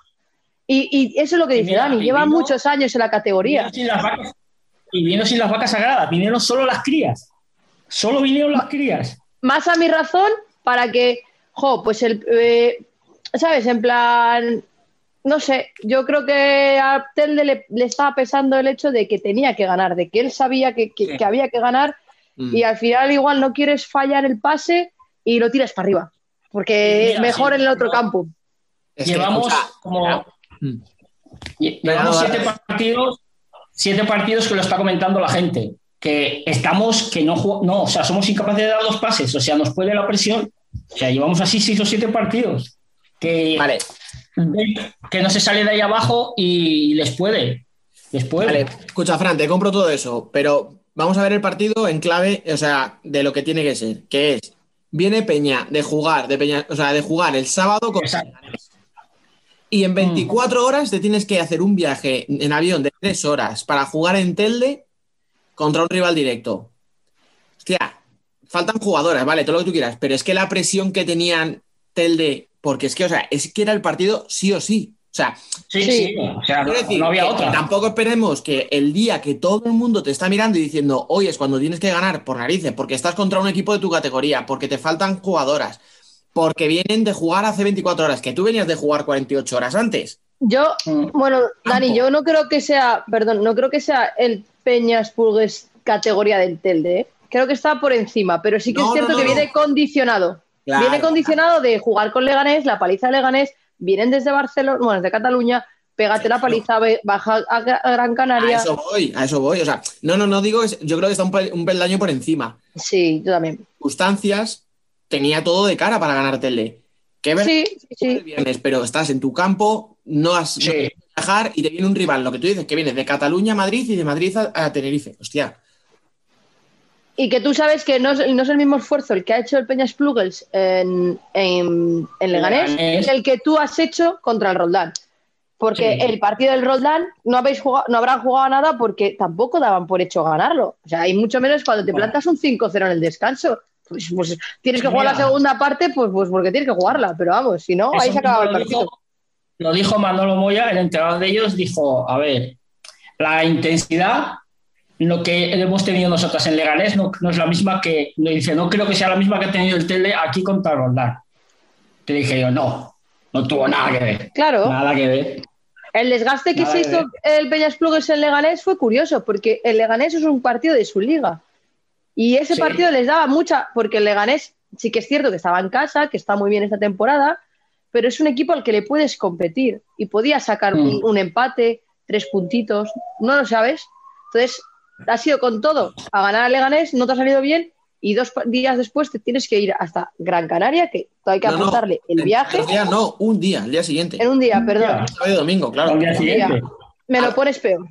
A lo mejor el error, bueno, claro, a todo lo pasado es muy fácil decirlo, pero a lo mejor eh, lo que tenían que haber intentado era a- amarrar los puntos de, de Telde. Sí, Sí, Bueno, sí.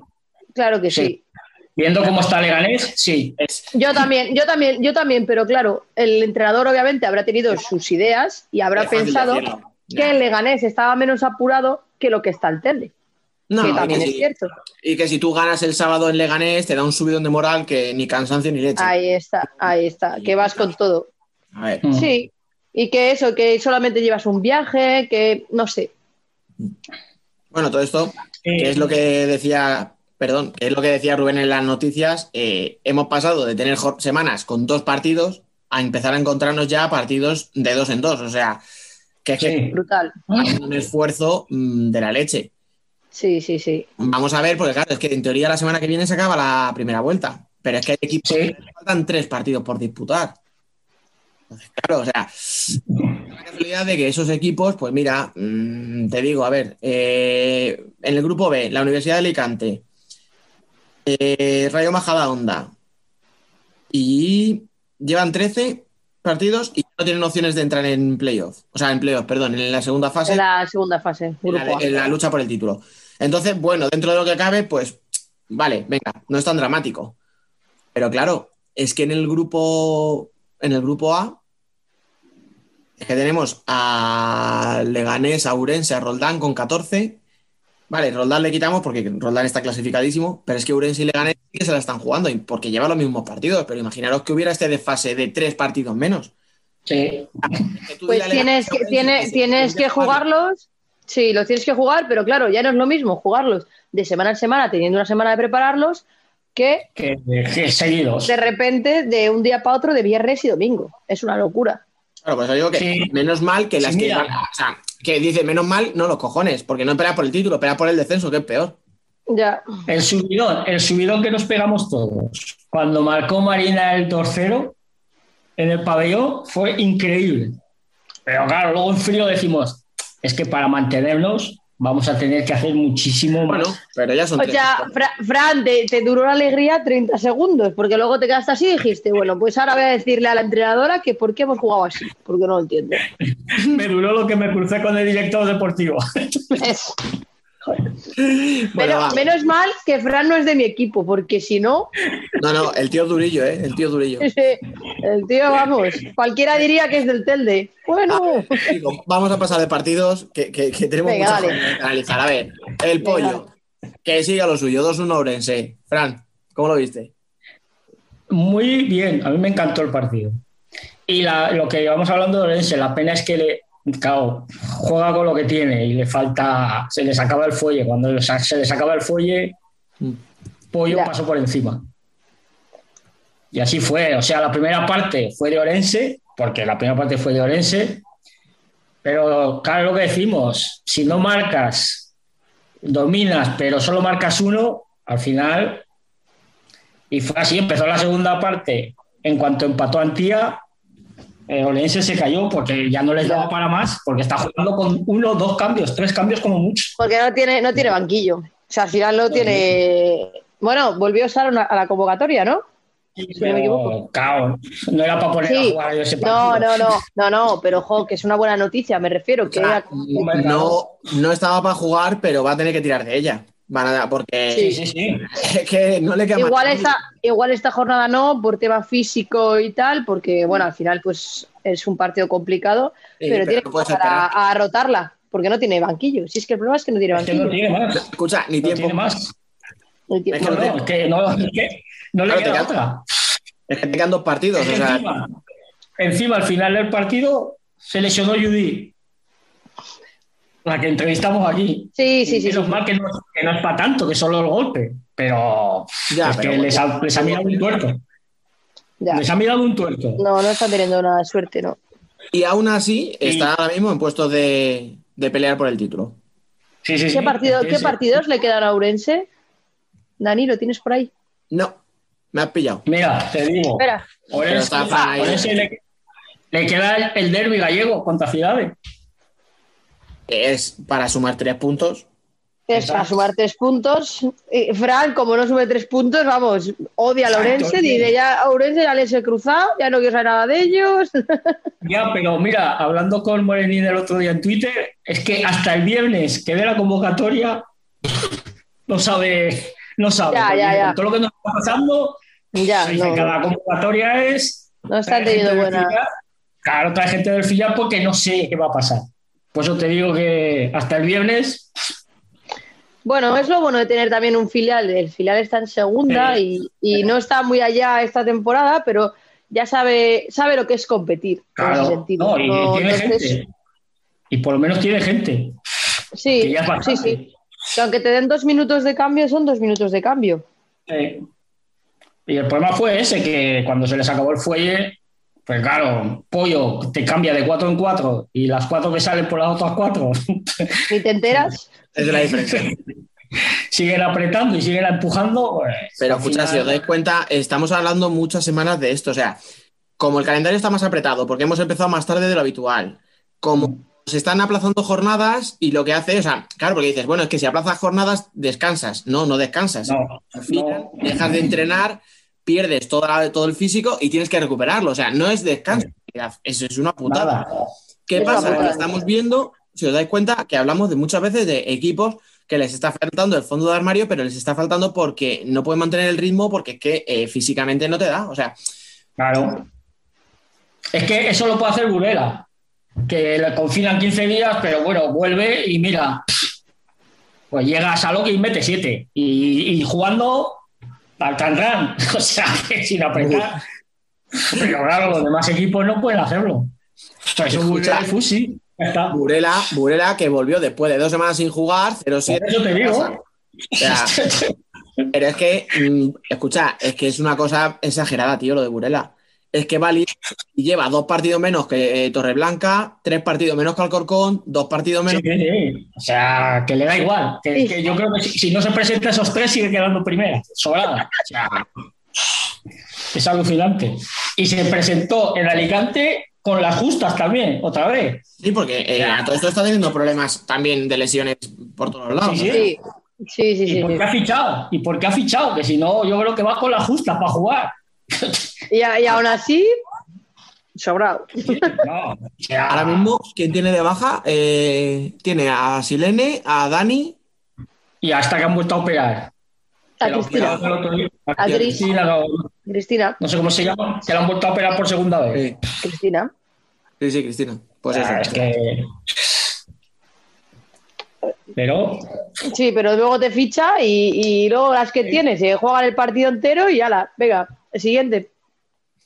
No, es que más viendo, vi la foto del final del partido, cuando celebran que salen todas, y creo que había tres, tres cuatro cambios. Y, una, y la portera, ya está. Pero le vale.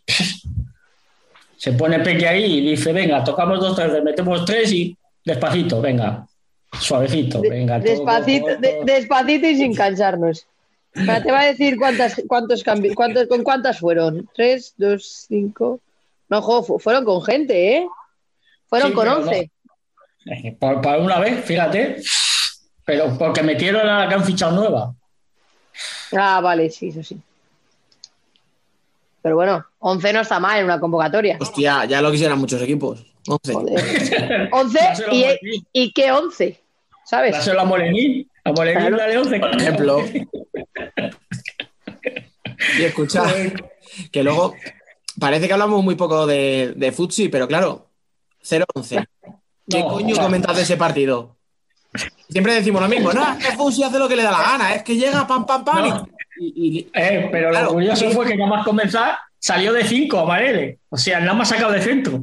Sí, Pero, sí, sí, sí, sí. A lo loco. parece, a mí me parece bien, porque es que cuando es que te viene un Futsi, ¿qué haces? Pues voy a probar algo raro, tío. Voy a intentar. Yo creo que yo creo que probó de 5 para tener posesión, Exacto. Yo creo que también. tener posesión, no tener pérdidas al principio y, y no liarla, por así decirlo, los primeros minutos, ir cogiendo confianza y igual tener incluso alguna capaz- eh, oportunidad de gol y luego cerrarse. Pero no le salió claro. muy bien. El, pro- el problema fue que Ame robó un balón y, Y a- y a la- la, la cazuela. A ver, Claro, eh, que- porque está, claro que, que, que Ame la, la- la iba a fallar, obviamente, claro. ¿Cómo Sí, no? Eso, sí. No, a ver, es que al final es verdad que, claro, luego eh, visto en perspectiva dices, joder, pues qué mal le salió, pero coño, es que yo lo entiendo, que un equipo así tenga que intentar algo, dices, bueno, ahora empieza. Sí. También. La derrota ya la tenías. Claro, además, mira lo que está te digo más. con ese banquillo que tiene, pues oye, vamos a intentar aguantar físicamente los primeros minutos, aguantamos un poquito el chaparrón, mantenemos el 0-0, que ellas vengan a presionar, a ver si las hacemos correr un poco. Yo qué sé, y te plantas Yo en no- no- sacándole ¿Sabe? un 0. Bueno, pues. Me parece un planteamiento muy valiente. Me gusta. O sea, ¿no te sale bien? Vale, no te ha salido bien. Pero la derrota la tenías. Igual querías practicar el juego de 5 para los partidos que vienen. Y no es lo mismo entrenarlo que jugarlo. Mira, claro, en condiciones normales, ¿cuántas veces va a perder Amarele con, con Futsi? De Pues 10, eso. 10. Claro, o sea, Y de 99. condiciones, de condiciones no normales también. Claro, pues por eso digo, pues oye, pues, pues si sabes que de 99, o sea, de 100 vas a perder 99, pues chico, prueba a ver si haciendo algo distinto te sale esa una. No, Sí, además, mira, hablando con el entrenador de ellos cuando vinieron aquí, la Mm. semana anterior, que se lo pregunté y me dijo, mira, el partido nuestro era este. Después nos toca Fusi y mira, Ya está. ahí, ahí Sí, sí. saldremos. Ya está. Que Hemos ganado que- en Gran Canaria, que era lo que interesaba. eran los Fusi, puntos que tenían bueno. que sacar. Yo tampoco descarto eso, que, sí, que la idea de jugar de 5 sea para practicar en un futuro. En partidos Sí, que sí. igual te vienen a presionar, que claro, no es lo mismo entrenarlo que jugarlo. Claro, pero escúchame, mm, ¿cuántos partidos te van a presionar ahí en la primera línea contra la presión al Futsi? No, Claro. pero igual si lo Claro. practicas de esa forma, luego te es más, te es más fácil atacarlo. No sé. O sea, es otra opción que creo que podría haberle pasado por la cabeza. Y bueno, y de hecho, la primera parte solo fueron tercero. O sea, el problema vino en la segunda. No está mal. El problema vino en la segunda. Es que en la segunda fue cuando, claro, se te cae el chiquito. Aguanta Es ese que- lo- lo- lo comentábamos otro día, es que el Futsi, según el tweet que os pasé, lleva 80 jornadas sin conocer derrota, 72 triunfos, 8 empates. O sea, 80 jornadas. Escucha, yo lo que me quedo es que de esos ocho empates, dos han sido este año. Digo, no sé, por sacar algo, Sí. a ver si hay más igualdad, porque. Que igual, el ¿sabes? pro- igual el próximo año son 4 empates, ¿no? Claro, joder, lo mismo. Eso mismo lo comenté con- De todas formas, Dirá, dirá Roldán, esos dos empates son nuestros, son nuestros. Ay, Ahí ay, está, ¿eh? Escucha, que, que- que obviamente mm, es una burrada, ¿eh? O sea, ganar Es 70 una locura. y 80 y no perder ninguno es una locura. Es que encima no encajan. Es que no es que ganen, es que no encajan, porque es que no es que te ganen 9-6, no, es que te ganan 11-0, 7-1. No, no, no. No, no. Encajan muy poco gol. ¿Cuál, Es que- cuál es? Espera, eh, te lo voy a mirar. Lo tengo No, no, aquí. 12. 12 goles en contra. La- 12 goles en contra. 12, tío, Sí. en 13 partidos. Claro, o sea, es que encima no, que no llegan ni a uno por partido de media. Madre mía, 12 Pero es que goles encima- en contra. De esos Es que- 12, cuatro se los ha hecho Roland. O sea, Ahí lo llevas. Con lo cual, Porque cuando decimos, escucha, cuando decimos, no, en el grupo B están los más fuertes, Fusi y los tres del B. Escucha, Bueno, os voy a decir una cosa.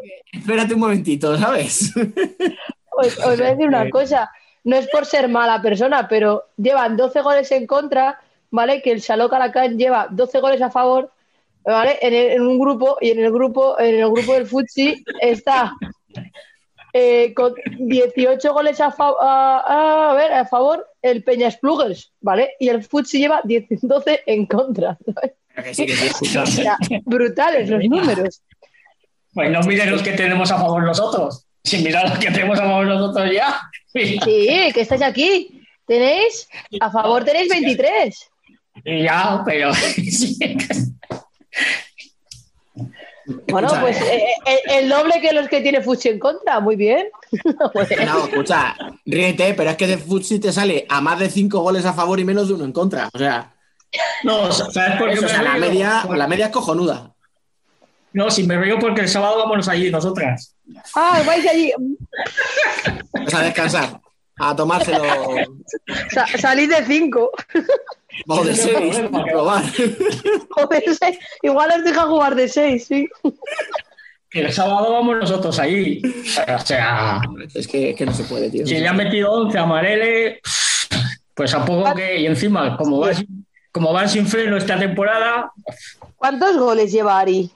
No sabéis, ¿no? 20, Exactamente. 20, 20.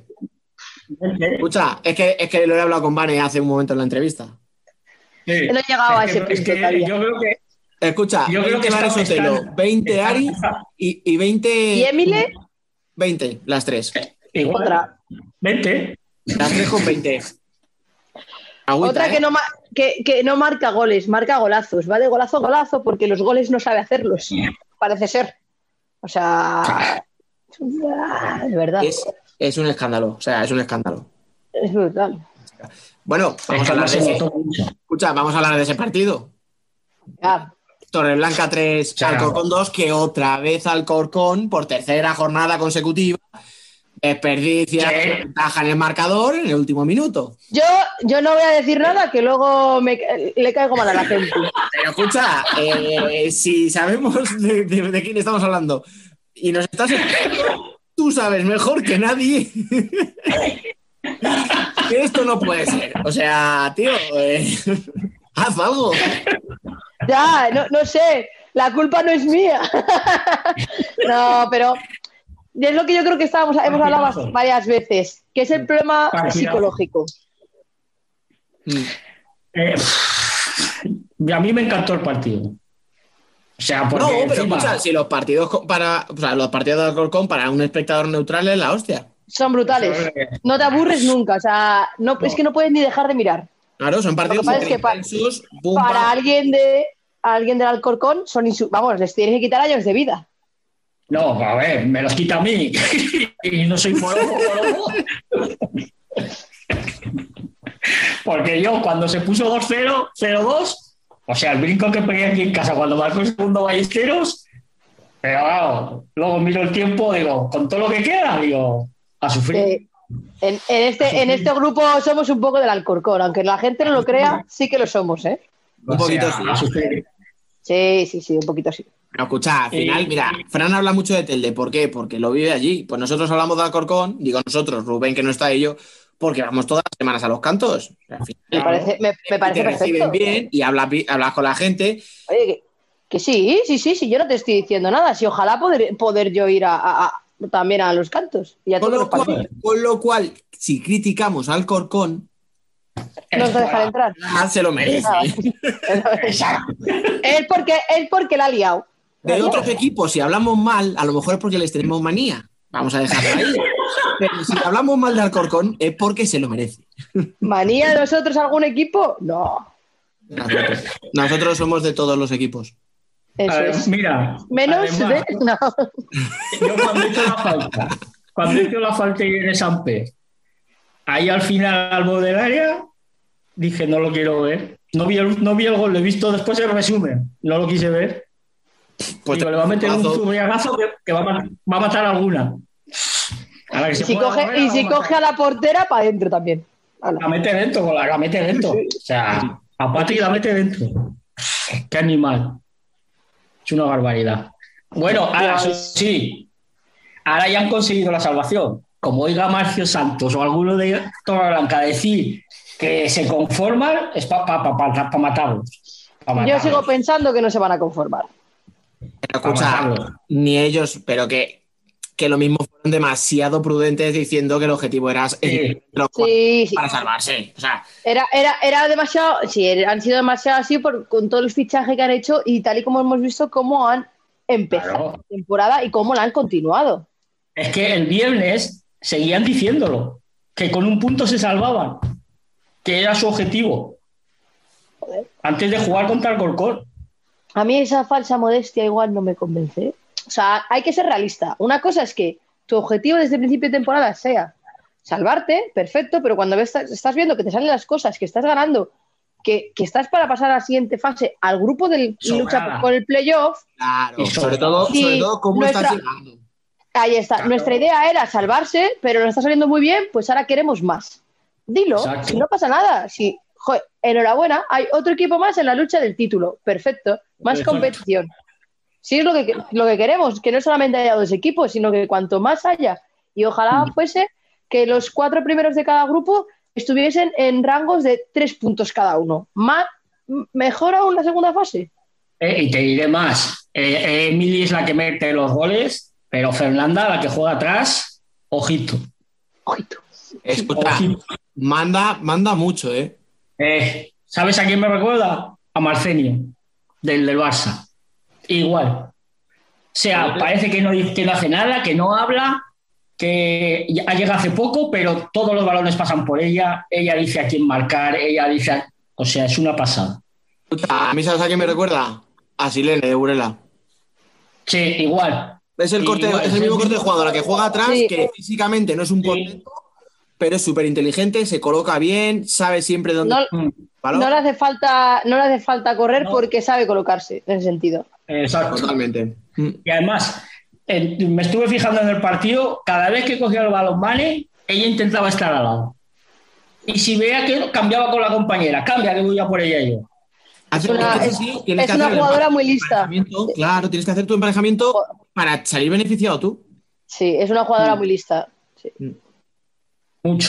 Claro, para que claro, los focos se los lleva. Escucha, es que. Hombre, pero de toda la vida los focos se lo lleva quien marca los goles y golazos, claro. Sí. Escucha, y que estamos hablando de una tía que acaba de llegar de Brasil hace cinco Es meses. que es eso. Que es que se ha pasado la adaptación por el forro, o sea. Nada. Bueno, adaptación, ¿qué es eso? Claro, o sea, es que ha llegado a una competición nueva, a un país nuevo, y en su primera temporada lleva 20 goles ya.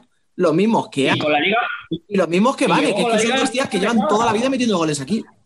Claro. ¿Llegó con la liga empezada. Fran?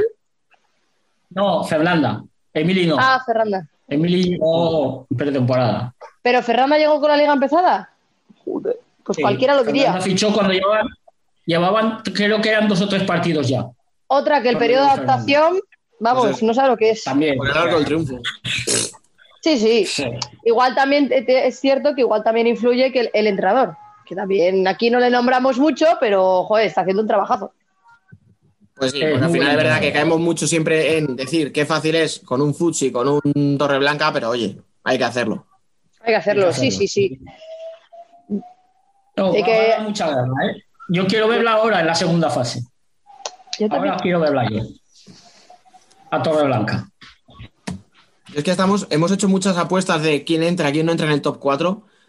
Y a lo mejor no tendríamos que pensar, no sé si vosotros, yo a lo mejor sí que he pecado, vamos a de pensar qué cuatro equipos veo mejores. Y, y a lo mejor el error es que no hay que pensar en qué cuatro son mejores, sino en cuántos puntos, con cuántos puntos vas a entrar Exacto. queda enfrentarte.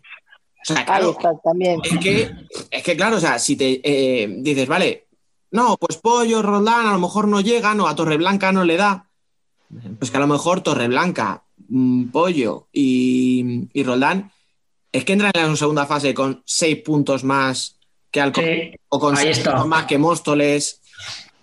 Y. Sí, sí, sí, sí. Y que Orense, sí, sí, claro. Está, Claro. está claro que, que la importancia de, estos, de las jornadas de esta primera fase, de sacar puntos, no solamente es estar entre las cuatro, sino esa diferencia Exacto. entre la tercera y la cuarta, la segunda y la. ¿Sabes? Y de tu grupo y del siguiente, pero sobre todo de tu grupo, porque Yo no te creo- vuelves a enfrentar. Y yo, sí, y yo creo que eso es a lo que se refería a Juanito, el de, el de Roldán, cuando se lo pregunté el otro día. Que me dijo, no, encima hemos bajado el, el pistón porque tenemos un partido muy importante contra Apoyo la semana que viene. Es que si le sacas los tres puntos de apoyo, tú te plantas eh, con esa victoria, esos tres puntos, en la siguiente fase y tú ya no te vuelves a enfrentar a apoyo. Y ahora Exacto. que lleguen los, eh, los equipos de la, otra, de la otra liga a ganar apoyo. Exacto. tú ya has ganado. Mm. Mm. ¿Qué es eso? Yo creo que quitando a Futsi y Burela, que van sobrados de puntos, o sea, no necesitan. Los Que, demás que- se van a que van pegar. sobrados, se van sobrados de puntos y que sabes que, la, que deberían de sacar el resto de los puntos. Tanto en, les- Sí, sí. en lo que les queda de, de este grupo como en la siguiente. En la siguiente Mm. fase. No, y además, yo creo que aunque pierdan todos los demás partidos de la segunda fase, van a pasar entre los cuatro primeros. No, escucha, pero que hay mucho, es que hay muchos matices, de verdad, ¿eh? porque pensar luego también los viajes. Mm. Es que a lo mejor Burela se enfrenta con Ourense y con. Y Pollo, Le pilla al lado de casa. Pues es que son dos partidos está al lado. de casa que, que- que no tienes casi ni que desplazarte. Y eso es muy Mm. importante para el tema piernas. Claro, a lo mejor un Burela que Pero- está acostumbrado y tal, le da igual, pero También es muy importante para Pollo y Orense. Urense, Exacto. perdón. No, no. Que juegan en, en En casa. claro, casa. Que juegan en casa, sí. Literal, casi. claro, es que en a eso casa. voy. O sea, es que tienes. eh, eh, pero escucha, a Futsi le pasará lo mismo con Alcorcón y con Móstoles. Sí, sí. Vamos, que el que más tralla se va a meter es Melilla, pero como lleva metiéndosela toda la temporada, tampoco pasa nada. Claro, pero a eso voy. A lo mejor Melilla de repente, tanto viaje, oye, pues le sienta mal. Vete tú a saber, no lo sé. No sé, yo veo aquí a Melilla un equipo bastante profesional. Entrenan por las mañanas, cuando vuelven de, de- tienen sus específicos, sus recuperaciones. Creo que están haciendo muy buen timing de, de organización a lo largo de la semana en función de los viajes. Y bueno, ya hemos visto que cuando tienen viajes, a veces dos partidos, se quedan por ahí. Ya está. Se quedan. Sí, sí, sí. Eso no te lo puede hacer No. prácticamente ningún club, ¿eh? O sea, No te lo puedo decir pero- porque no tienes gente que solamente juegue, como tiene Exacto. Torreblanca. Sí. Están, están entrenando por las mañanas y por las tardes. O sea, eso no te lo puedo hacer. Te lo hacen dos Vale. clubs más. Futsi y Burela. Punto. Ahí está. Y ni, y ni Futsi. Y ni Futsi. O sea, el nivel de profesionalización que está teniendo Torreblanca, que ha invertido Torreblanca, yo creo que le va a ayudar a la hora de recuperar, de mantener el físico, de, de que no noten tanto los viajes, como igual lo puede notar. Burela justo no, pero bueno, Futsi cuando se desplace, ¿sabes? Roldán, igual Roldán sufre más en ese sentido. mm, pues, Y eso que Roldán, muchas jugadoras también eh, se están jugando y solamente juegan, pero no entrenan mañana y tarde. Tienen igual gimnasio, pero no, ¿sabes? Mm. Eh, chicos, que se nos va el tiempo. Os hago dos preguntas. Bienvenido. rápidas. Espera, Fran, que se nos acaba. Dos preguntas rápidas para que mojéis un poquito. A ver, de la Venga. arriba, ¿Ourense o Leganés? ¿Quién entra como cuarto? Venga, Orense, venga. Alba, Venga, va, le va a llevar la contraria, Leganés. vaya, ni que tuviéramos amigos ahí, ¿eh? No, amigos, ¿quién es? Nadie, nadie, nadie. Venga, vale. Y la otra, la- a ver, por abajo, que no hemos hablado de ese partido, pero bueno, ganó Majadahonda 6-3 a Intersala. Sí. Tres puntos que ya son 10 de ventaja. A ver, muy rápido. Salok, un punto, Intersala 3. Por el otro lado, Telde 4, Ciudades 6, Amarelle 10, Esplugues 10. Con estos 13 Radio Majadahonda, ¿está salvado? Así, ¿os atrevéis a decirlo ya? Quedando todo lo que queda. Yo creo que sí. Yo creo que o la lía mucho o sí. Bien. Lo hablé ayer con el director deportivo de Tenerife, además. Que la putada Yo- es que había ganado Majadahonda. Yo creo que la tiene que liar mucho Majadahonda y no le veo a Sí. Majadahonda de- regalando puntos en su campo. ¿eh? Claro, es que pensarlo que campo es muy complicado. Y llega a perder, que estamos diciendo eso cuando ganó 6-3. O sea, no es que Sí, no, no, no. Que- quiero decir, pero que si pierde ese partido, se queda Se complica, ¿eh? y se meten Se en 10 complica. puntos seis, siete equipos. Por eso lo preguntaba, porque era Sí, sí, sí. A- Sí, sí, sí. Yo creo que eso, que muchísimo. ahora Majadahonda sacando sus equipos contra, contra equipos más por debajo en su casa, la tiene. Ya está. Lo y que encima, mira, Sí, sí. hablando del tema de viajes y tal, va a tener equipos gallegos, pero bueno, te vas a tener que enfrentar también, pues yo que sé, con Leganés, que lo tienes al lado. Pero es que luego se va a ir a Telde, se va a ir a, a, a Orense. Con, Lega- con Leganés o Urense. No sabemos. No, bueno, yo decía Orense por, por ciudades, es verdad. Vale, vale. Qué mala leche. Estaba pensando en la clasificación ahora, no quería yo decir nada, ¿vale? Ay, que... Bueno, chicos, que yo creo que ya va siendo hora de que dejemos esto, que luego Rubén se nos, se nos enfada. Para un momento que nos ha dejado el chiringuito, Se la estamos liando. efectivamente. Así que nada, oye, yo os doy las gracias a los dos por estar aquí otra semana. Y la semana A ti por, a ti por invitarnos. Sí. Además, tenemos buenos partidos la semana que viene. ¿eh? Sí, sí, va a haber mucho de qué hablar y a lo mejor con protagonista. Vamos a dejarlo ahí. Rubén, te devuelvo el micro, que es tuyo, que no lo quiero, que yo me voy a mi casa, que Emen además te está esperando. Venga, chicos, hasta la semana que viene.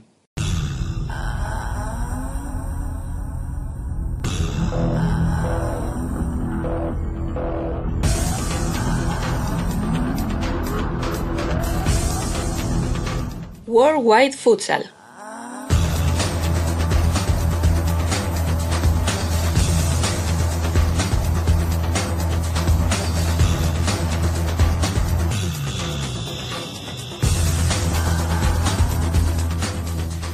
Bueno, pues ya estoy de vuelta, aunque solo momentáneamente, porque como bien decía Dani, ya tenemos al que más sabe de futsal internacional por aquí.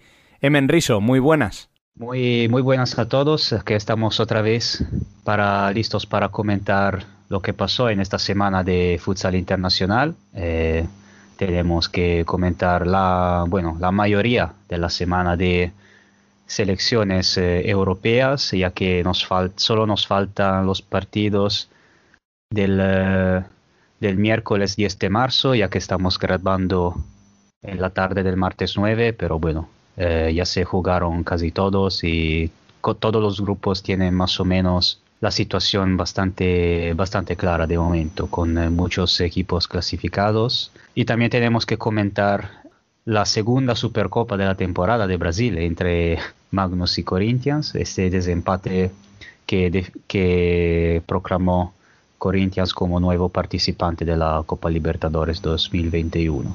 Y para esto, esta semana tengo a David Candelas. Eh, Hola David. Hola, Emen, ¿cómo estamos?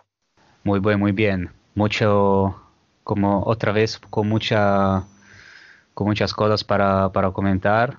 Empezaría con el, con el partidazo de, de Brasil, porque por la importancia que tuvo y por la y sobre todo por el hecho de que, que al final cayó Magnus tras un año de sin derrotas. Cayó, cayó Magnus eh, en la primera derrota de la temporada y quizá en el partido, bueno, en uno de los partidos más importantes. Eh, en este desempate que tuvo que jugar contra Corinthians, porque aclaramos la, aclaremos la situación. Eh, Corinthians ganó la Supercopa de Brasil de 2020 y Magnus ganó la Supercopa de Brasil de 2021.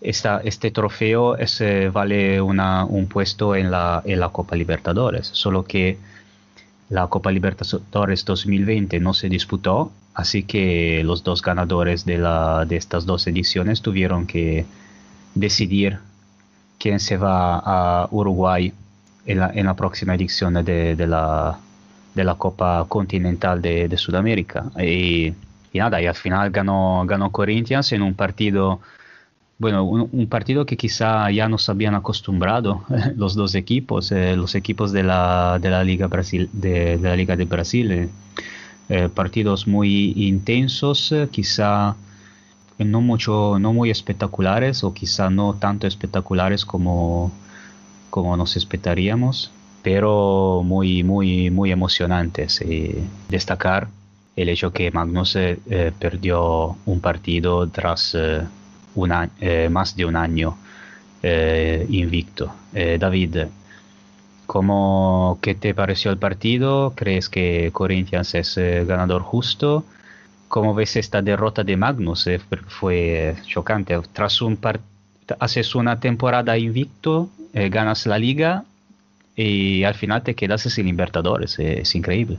Suele pasar. Lo primero, decir que me alegra muchísimo que tanta gente desde España viera el partido y un aficionado, Juan Pedro Asensio, en Twitter decía, este partido en Brasil da para más tweets que veintipico jornadas de Liga Nacional de Fútbol Sala.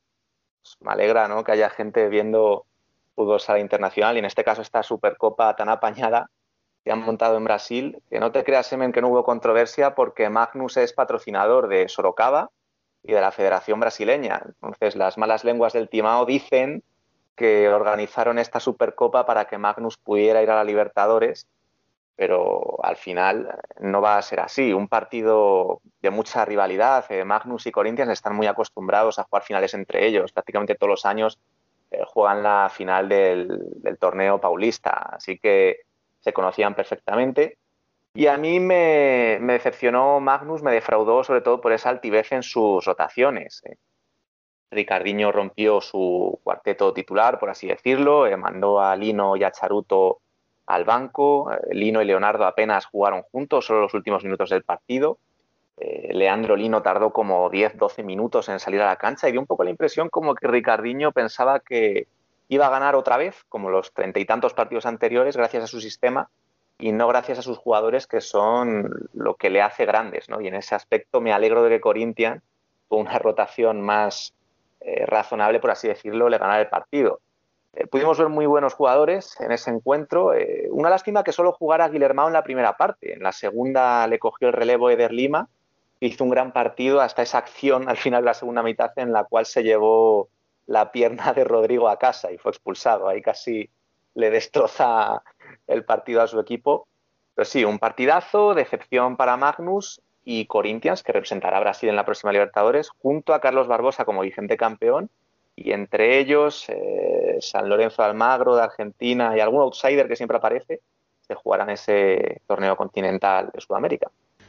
Sí, lo que más me llamó la atención de esta, de esta derrota de Magnus ha sido también seguramente por mérito de Corinthians, pero este, esta última, últimos minutos con, tras la expulsión de Eder Lima, que bueno, no me imagino cómo, cómo habrían reaccionado en desde el club los aficionados si, si hubiera perdido tras esta expulsión tan, tan, tan loca, yo diría. Es que Magnus atacó con, eh, con eh, portero jugador y Corinthians supo resistir a un 5 contra 3 prácticamente. Y ver esto, esta dificultad de marcar en un 5 contra para 3 a Magnus tras haber ganado no sé cuántos partidos seguidos. ha sido impresionante, no sé, me ha, me, ha, me ha, llamado mucho la atención.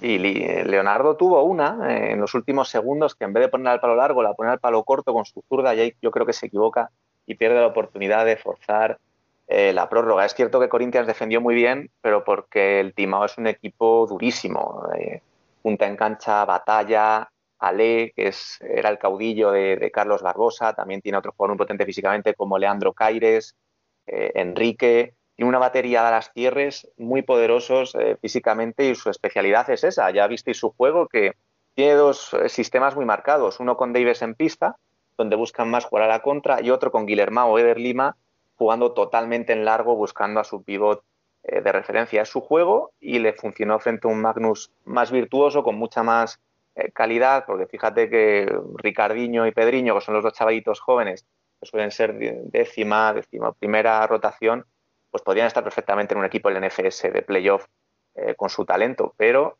en estas finales al final gana el que más duro juega el que más acertado está y el que hace las rotaciones un poquito más acertadas, en mi opinión.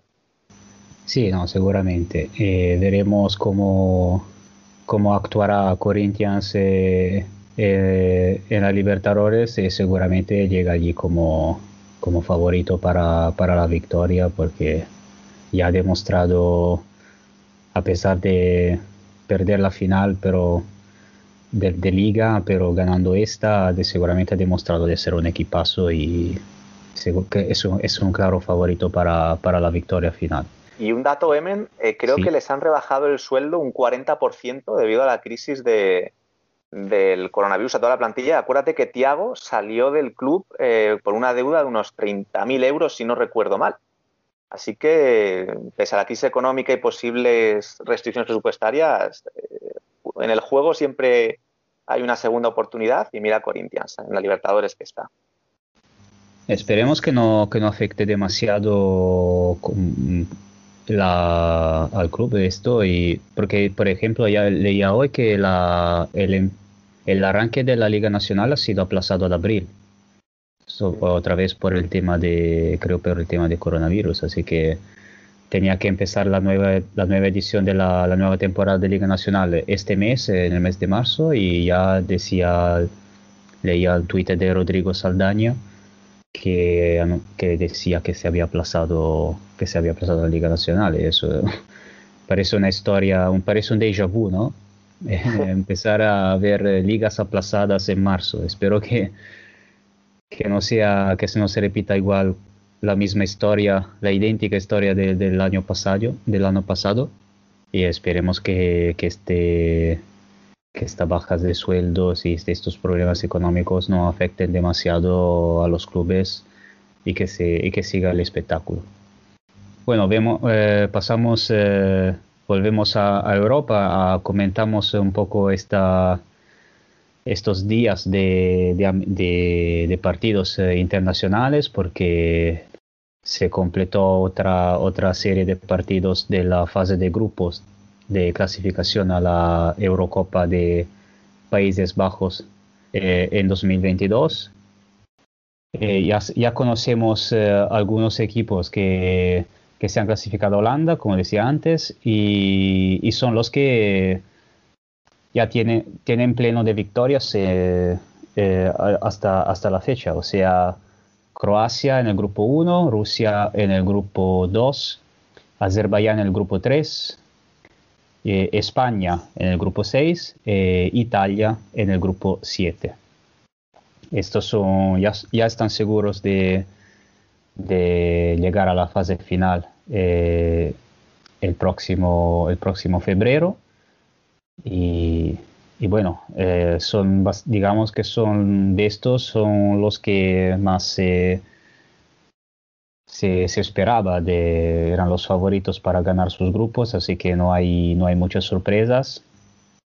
Aquí eh, ya habrá, hay que esperar un poco lo que pasará en, en el resto de grupos. Eh, por ejemplo, hay Portugal que todavía no tiene, no tiene, segura, no tiene segura la clasificación por, eh, por un par de empates contra República Checa y Polonia. Y, y bueno, también tenemos Kazajistán y Bosnia en sus respectivos grupos que ya tienen tres victorias de tres y les sirve la, la, cuarta victoria para eh, certificar el pase y, Y de momento, más o menos, eh, los grupos, por lo que concierne a los primeros lugares, se ve, se, se está pasando lo que lo esperado, aparte un par de algunas situaciones un poquito más inesperadas, sobre todo de este, esta Bosnia, que está en el primer lugar del grupo 4 con tres victorias eh, en tres partidos. Como ya he mencionado, Portugal que no, todavía no, no, ha, no, ha, perdido ese invicto en su grupo, pero está teniendo algunos, ha tenido algunos problemas con, eh, con República Checa. Hay que decir que el grupo de Bosnia es quizás el, el más abierto. No hay un cabeza de serie claro, pero eh, la selección bosnia está jugando muy bien. Yo creo que su encuentro en, en Rumanía fue una, una exhibición. A mí me sorprendieron porque no les tenía muy seguidos y me pareció una selección con un talento parecido quizás a Croacia, eh, con jugadores con una buena capacidad técnica, eh, potentes físicamente, tienen un muy buen portero jugador en Milovanovic. Eh, si le veis jugar os sorprendería la zurda que tiene su portero. Y al margen de esa calidad que tiene y ese físico, tienen bastante más carácter que los croatas. o sea, se les ve en la cara que, no van a ceder ni un solo balón y no es como, por ejemplo, Franco Jelovcic, que puede estar en cancha como si estuviera paseando por el parque de al lado de su casa. Y su partido contra Rumanía, ya digo, para mí fue una exhibición eh, de Bosnia, ganaron muy bien y poco pudo hacer el jugón Sabio Baladares, que se marcó un auténtico partidazo en esa Rumanía con unos cuantos nacionalizados como él, Ike y, y Mancha, pero ya digo que Bosnia fue muy superior en cuanto a Portugal, Emen, aunque hoy haya ganado con un resultado bastante abultado a República Checa, a mí me ha dejado bastante que desear en estos dos encuentros disputados en terreno neutral en, Polonia. Eh, mucho juego de cuatro, eh, luego también con falso pivot eh, con Eric en una posición que para mí no se adapta a sus cualidades. Y de hecho, a mi parecer, sus mejores minutos fueron con el joven Ziki como pivot de referencia, pero Hoy se han encontrado con un gol muy rápido de Pani, otras dos acciones a balón parado, pero ya te digo que República Checa, mmm, yo, para mí habría merecido ganar alguno de esos dos partidos a Portugal. Es cierto que la selección lusa tiene ese comodín o esa bala de plata de que le faltan dos partidos contra Noruega. Son seis puntos seguros, como tú bromeabas esta tarde en el canal que tenemos privado por WhatsApp. Pero mmm, ahí Portugal a mí me ha dejado ciertas dudas. Y sobre todo, Emen, un dato que me ha mosqueado bastante en estos dos encuentros y es esa rotación en portería jugando una parte cada uno, una Víctor Hugo y otra Edu, que en ese primer partido contra los checos le salió muy caro a Jorge Brás porque una cantada de Víctor Hugo le costaron dos puntos. Al final, eh, Edu jugó también en el, en el, segundo partido porque no vi, no vi la segunda parte. Estaba Edu en portería en el 5-1 de hoy. Sí, sí, la segunda parte entera. Ah, ok. Ah, entonces no, no había entendido nada, porque yo pensaba en el, en el, primer partido que hubo un problema con Edu, y, pero al final sí es una, parece una elección eh, de, no sé, de tipo técnico, no sé, quizá quería probar, experimentar los dos, eh, los dos porteros, no sé. Sí, quizá Portugal en estos dos, eh, en estos dos partidos, yo creo que en, el, en la primera, quizá en la primera, en el primer partido Además de la ausencia de a las bajas de Ricardinho y Cardinal, que por cierto creo que veía, leía que es la primera vez desde es la primera vez de, desde la, el, la primera convocatoria de Cardinal, creo que 2008, en que faltaban los dos. O sea que en los últimos 12 años ha falta, había faltado solo uno entre Ricardinho y Cardinal. Ese era es, la primera vez en la historia que faltaban los dos. Y quizá han pagado un poco esta, estas bajas, sobre todo en el primer partido, también por el hecho de, de haber viajado a Polonia y quizá hoy se sentían un poquito más incómodos, se habían, un poquito más cómodos, se habían ambientado mejor, no sé. Pero es verdad que no, no han dado su, su mejor impresión quizá, pero sí, yo lo decía, lo decía de broma, pero ni demasiado de broma, porque Noruega es una, una selección muy débil, está jugando todos los partidos afuera por problemas de COVID en su país y de hecho en cuatro partidos ha marcado un gol y, sufri- y sufrido 17 y no creo que Portugal vaya a tener problemas con Noruega y creo que tiene bastante asegurado el primer puesto. Va a ser interesante, van a ser interesantes los duelos entre República Checa y Polonia porque están eh, los dos a siete puntos y allí sí que, que, va a que, va, que va a ser una batalla muy, muy interesante.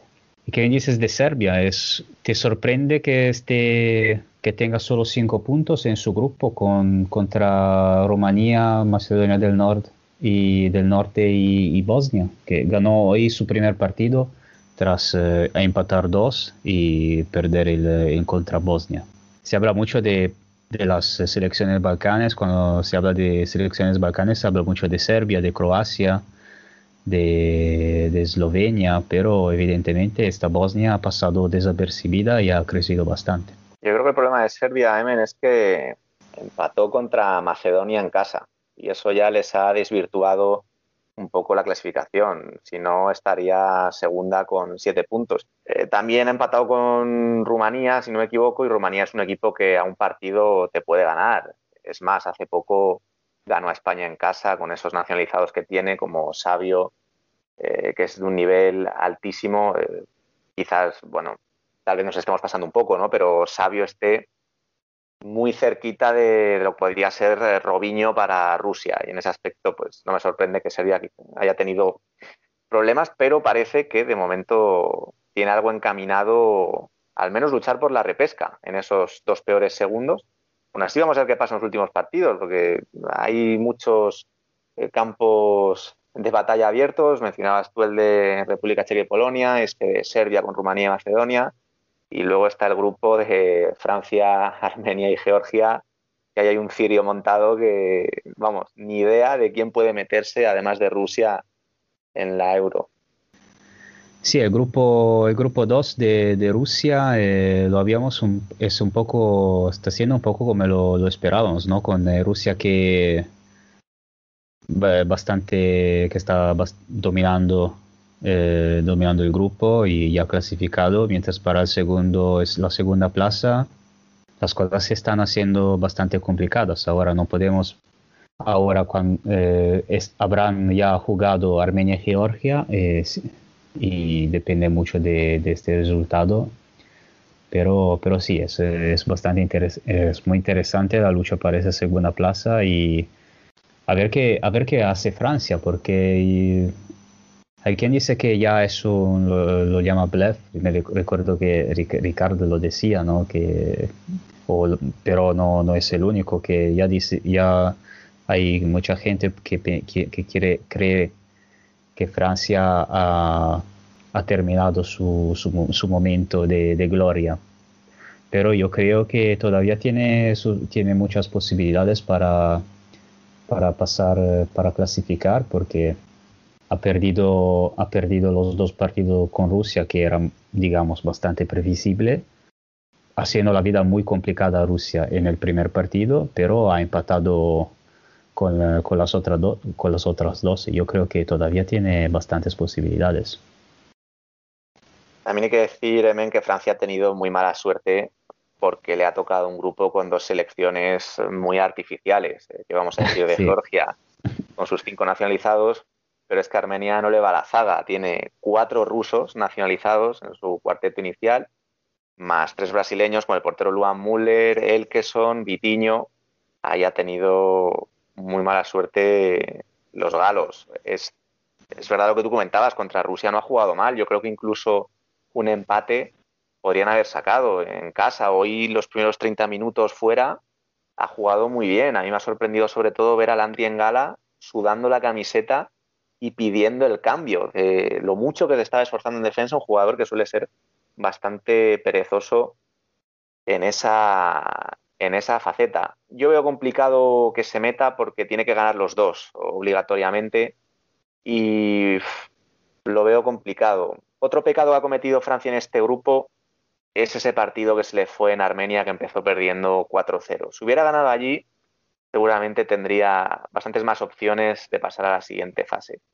Pero ya te digo, complicado y, con esa mala pata de caer en un grupo que es que está jugando contra dos equipos más que contra dos selecciones en el caso de Georgia y Armenia.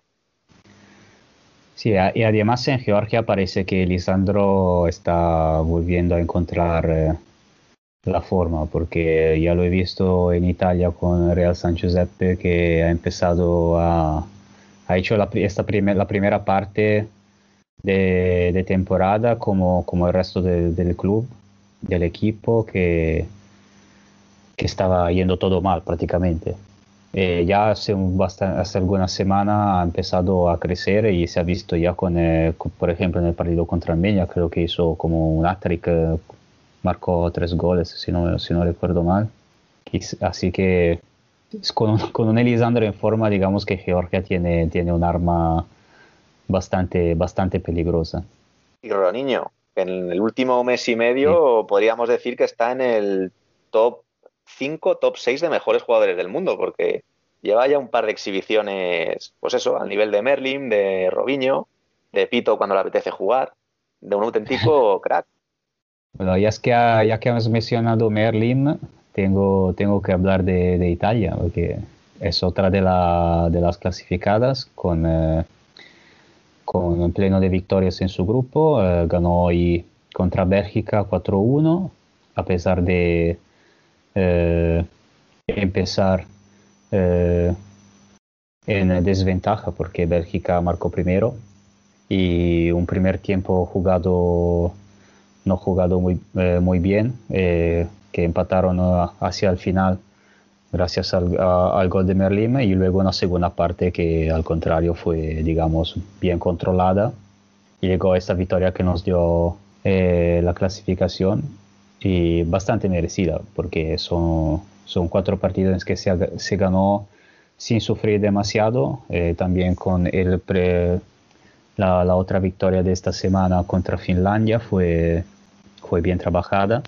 Y aquí también se va, va a ser interesante la, la lucha para la segunda plaza. Yo veo todavía a Finlandia fav- eh, favorita para, para la segunda plaza, a pesar de eh, las dos derrotas que, que tiene con, bueno, fue derrotada por Italia, pero ganó contra Montenegro dominando el partido y empató el primer partido con Bélgica. Y creo que tiene algo más respecto a las otras dos selecciones, a pesar de tener un, un una plantilla bastante renovada por, eh, por lesiones de, de los, de los eh, jugadores más eh, representativos, más expertos, pero sigue siendo un equipo, un equipo muy válido, en mi opinión. Y Bélgica, que es la otra que tiene alguna, alguna posibilidad más para, para su buena plaza, pero tiene, es muy, me parece muy discontinua porque esa, perdió ese partido en Montenegro donde fue, no sé, no se, no se, no se reconocía un partido malísimo, pero tiene también su- sus posibilidades. A ver qué, qué pasará en la, en la vuelta contra, contra Finlandia, que va a ser muy importante en abril. A ver qué cara muestra Bélgica. Desde luego, si es la que mostró en Montenegro, está totalmente fuera, porque como tú decías, fue un partido horrible y además jugado con, como con desgana, ¿no? Eh, veías una falta total de movimientos en el cuarteto titular de Bélgica, con Raúl, que sabemos que juega a su rollo, el cierre Davi, que es también muy poco dinámico en pista, luego Leo, que tiene ya 40 años, pese a estar en, en Mantova y que se mueve menos también que los ojos de Spinete, como decían aquí en España hace 30 años. Pero lo cierto es que Bélgica en Italia no ha estado mal. Incluso estamos viendo el partido juntos, tú, Ricard y yo, y nos ha sorprendido pues, ese nervio con el que ha salido, eh, con Dilien, que es un muy buen jugador. Eh, también Adnan hoy ha estado bastante más enchufado, jugando con compañeros más eh, cercanos a su estilo de juego. Y según la cara que muestren, a lo mejor Bélgica le da ese sustito a Finlandia, que como bien comentabas, está en un proceso de renovación y a lo mejor por eso está teniendo más problemas para superar este grupo. En cualquier caso, yo coincido plenamente contigo, muy merecida la clasificación de Italia, en un grupo que no nos vamos a engañar, todos lo vimos y más de uno pensamos, uh, Italia, que lo mismo queda segunda, vamos a ver qué pasa, ¿no? Después de ese fracaso de no entrar en el Mundial, pero lo ha solventado muy bien y felicitar en ese aspecto a Belarte, que con alguna estrategia un poco mm, rara, como convocar a muchos jugadores de Serie 2 y luego solo sacar a uno, como es Aquili, eh, pero bueno, también ha hecho sus cosas buenas, como convocar a Kainan, que ha hecho un buen parón de selecciones, ha jugado dos buenos partidos. Así que enhorabuena a la churra, Emen, y, y ya estáis de vuelta en, en el top europeo. Sí, bueno, espero que no, que no, que no acabe como, como en el último europeo, porque allí empezó, allí empezó el bajón.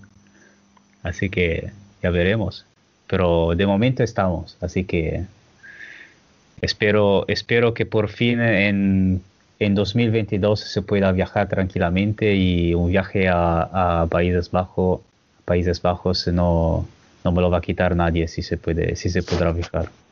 Y bueno, nos queda, quería soltanto comentar la última, eh, bueno, la otra grande clasificada, la, ah, bueno, eh, Azerbaiyán, eh, no, no, olvidemos, pero su, su, grupo, digamos que con Moldova y, Grecia y Eslovaquia, digamos que, que, se, que se, se, clasificó como primero bastante, digamos, sin sur, muchas sorpresas.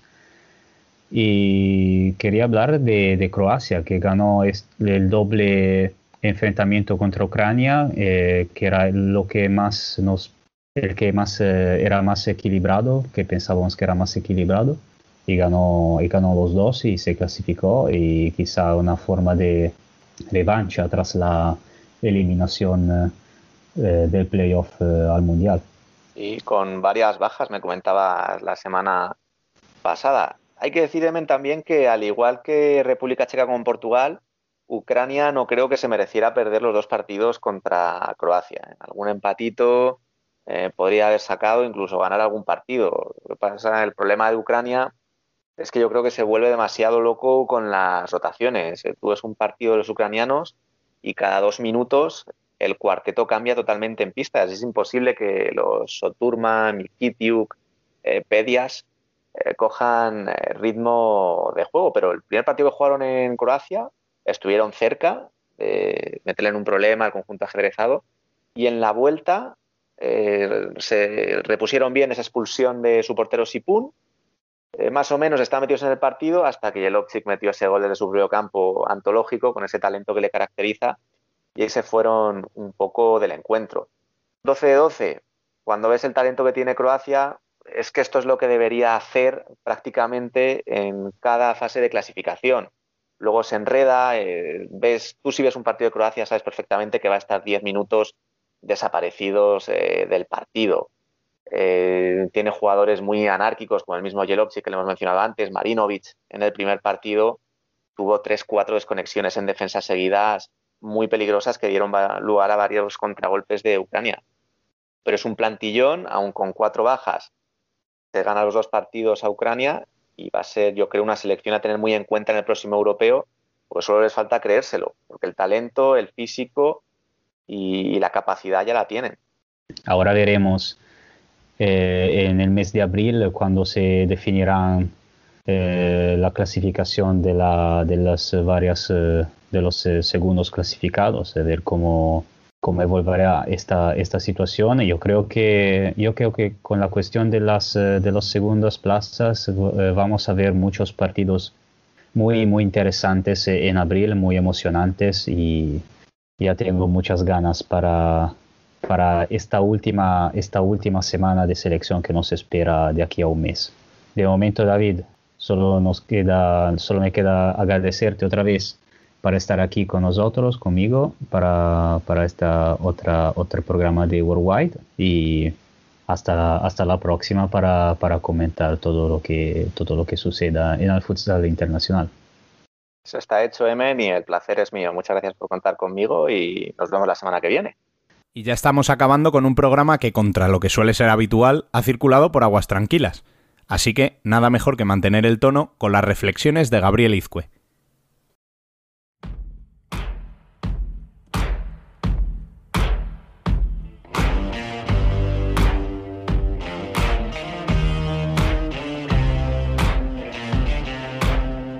La columna.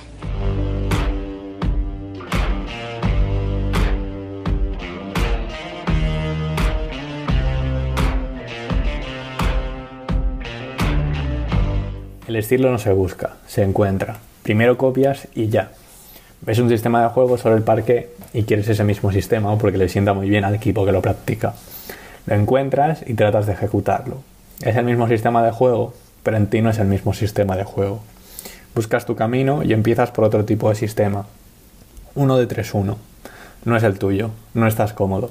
Y de repente hay uno, ya sea por el color, por la forma o simplemente por cómo eres capaz de ejecutarlo, que se convierte en tu sistema de juego. Seguramente si hubieras empezado por ese sistema de juego no te hubiera gustado. El camino es más importante que el fin, porque el camino normalmente te lleva a un nuevo fin. Algo muy similar ocurre con la escritura. Encontrar tu estilo de juego es encontrar tu estilo de escritura. Escribir es buscar tu sistema de juego y no abandonar las ganas de jugar bien. Te das cuenta de que lo de escribir no es fácil cuando estás toda la mañana delante del ordenador y no sale nada decente y después sales a hacer la compra sin móvil y se te ocurre algo a los 5 minutos. ¿A dónde carajo van las ideas que nos apuntan? Habrá ciento de novelas o columnas como esta en el cielo. Está comprobadísimo que cuando se está sentado es cuanto menos escribe. Tampoco nos pongamos ahora a teclear de pie, que nos conocemos. El gran novelista Miki Otero dijo, hay escritores urraca, que ven el brillo donde sea, incluso en los vertederos. Estás atento en todo momento. Es el único clic que hay entre escribir o no. Entre solo vivir o vivir e intentar escribir sobre ello. Es el momento que estás viviendo y te das cuenta que te gustaría explicarlo desde otro sitio, con más distancia, desde el futuro. Es como que te desdoblas. Desde el pasado 14 de marzo, fatídico día en el que perdimos aquella nuestra vieja normalidad, hay una frase de los detectives salvajes que sirve para casi siempre. Hoy no pasó nada, y si pasó algo es mejor callarlo, pues no lo entendí. Lo mismo puedo decir de esta semana, en la que no he sido capaz de encontrar un gran tema para abordar en esta columna, a pesar de la infinidad de encuentros que se han disputado. Por ello, habéis tenido que aguantar de nuevo un audio sobre encontrar el estilo, la concentración y la motivación para escribir columnas como esta. Y hasta aquí un programa muy especial. Todos lo son, pero cuando van dedicados y hechos con el cariño especial que se ha hecho este programa número 23, con más razón. Gracias por estar ahí una semana más, y recordad que seguimos en contacto en nuestras redes sociales para estar al día de cuanto sucede en el mundo del fútbol sala. Ya sabéis que podéis hacernos llegar vuestras sugerencias y críticas a través del correo electrónico futsalcorner.futsalcorner.es. Volveremos el próximo martes. Hasta entonces, sed felices.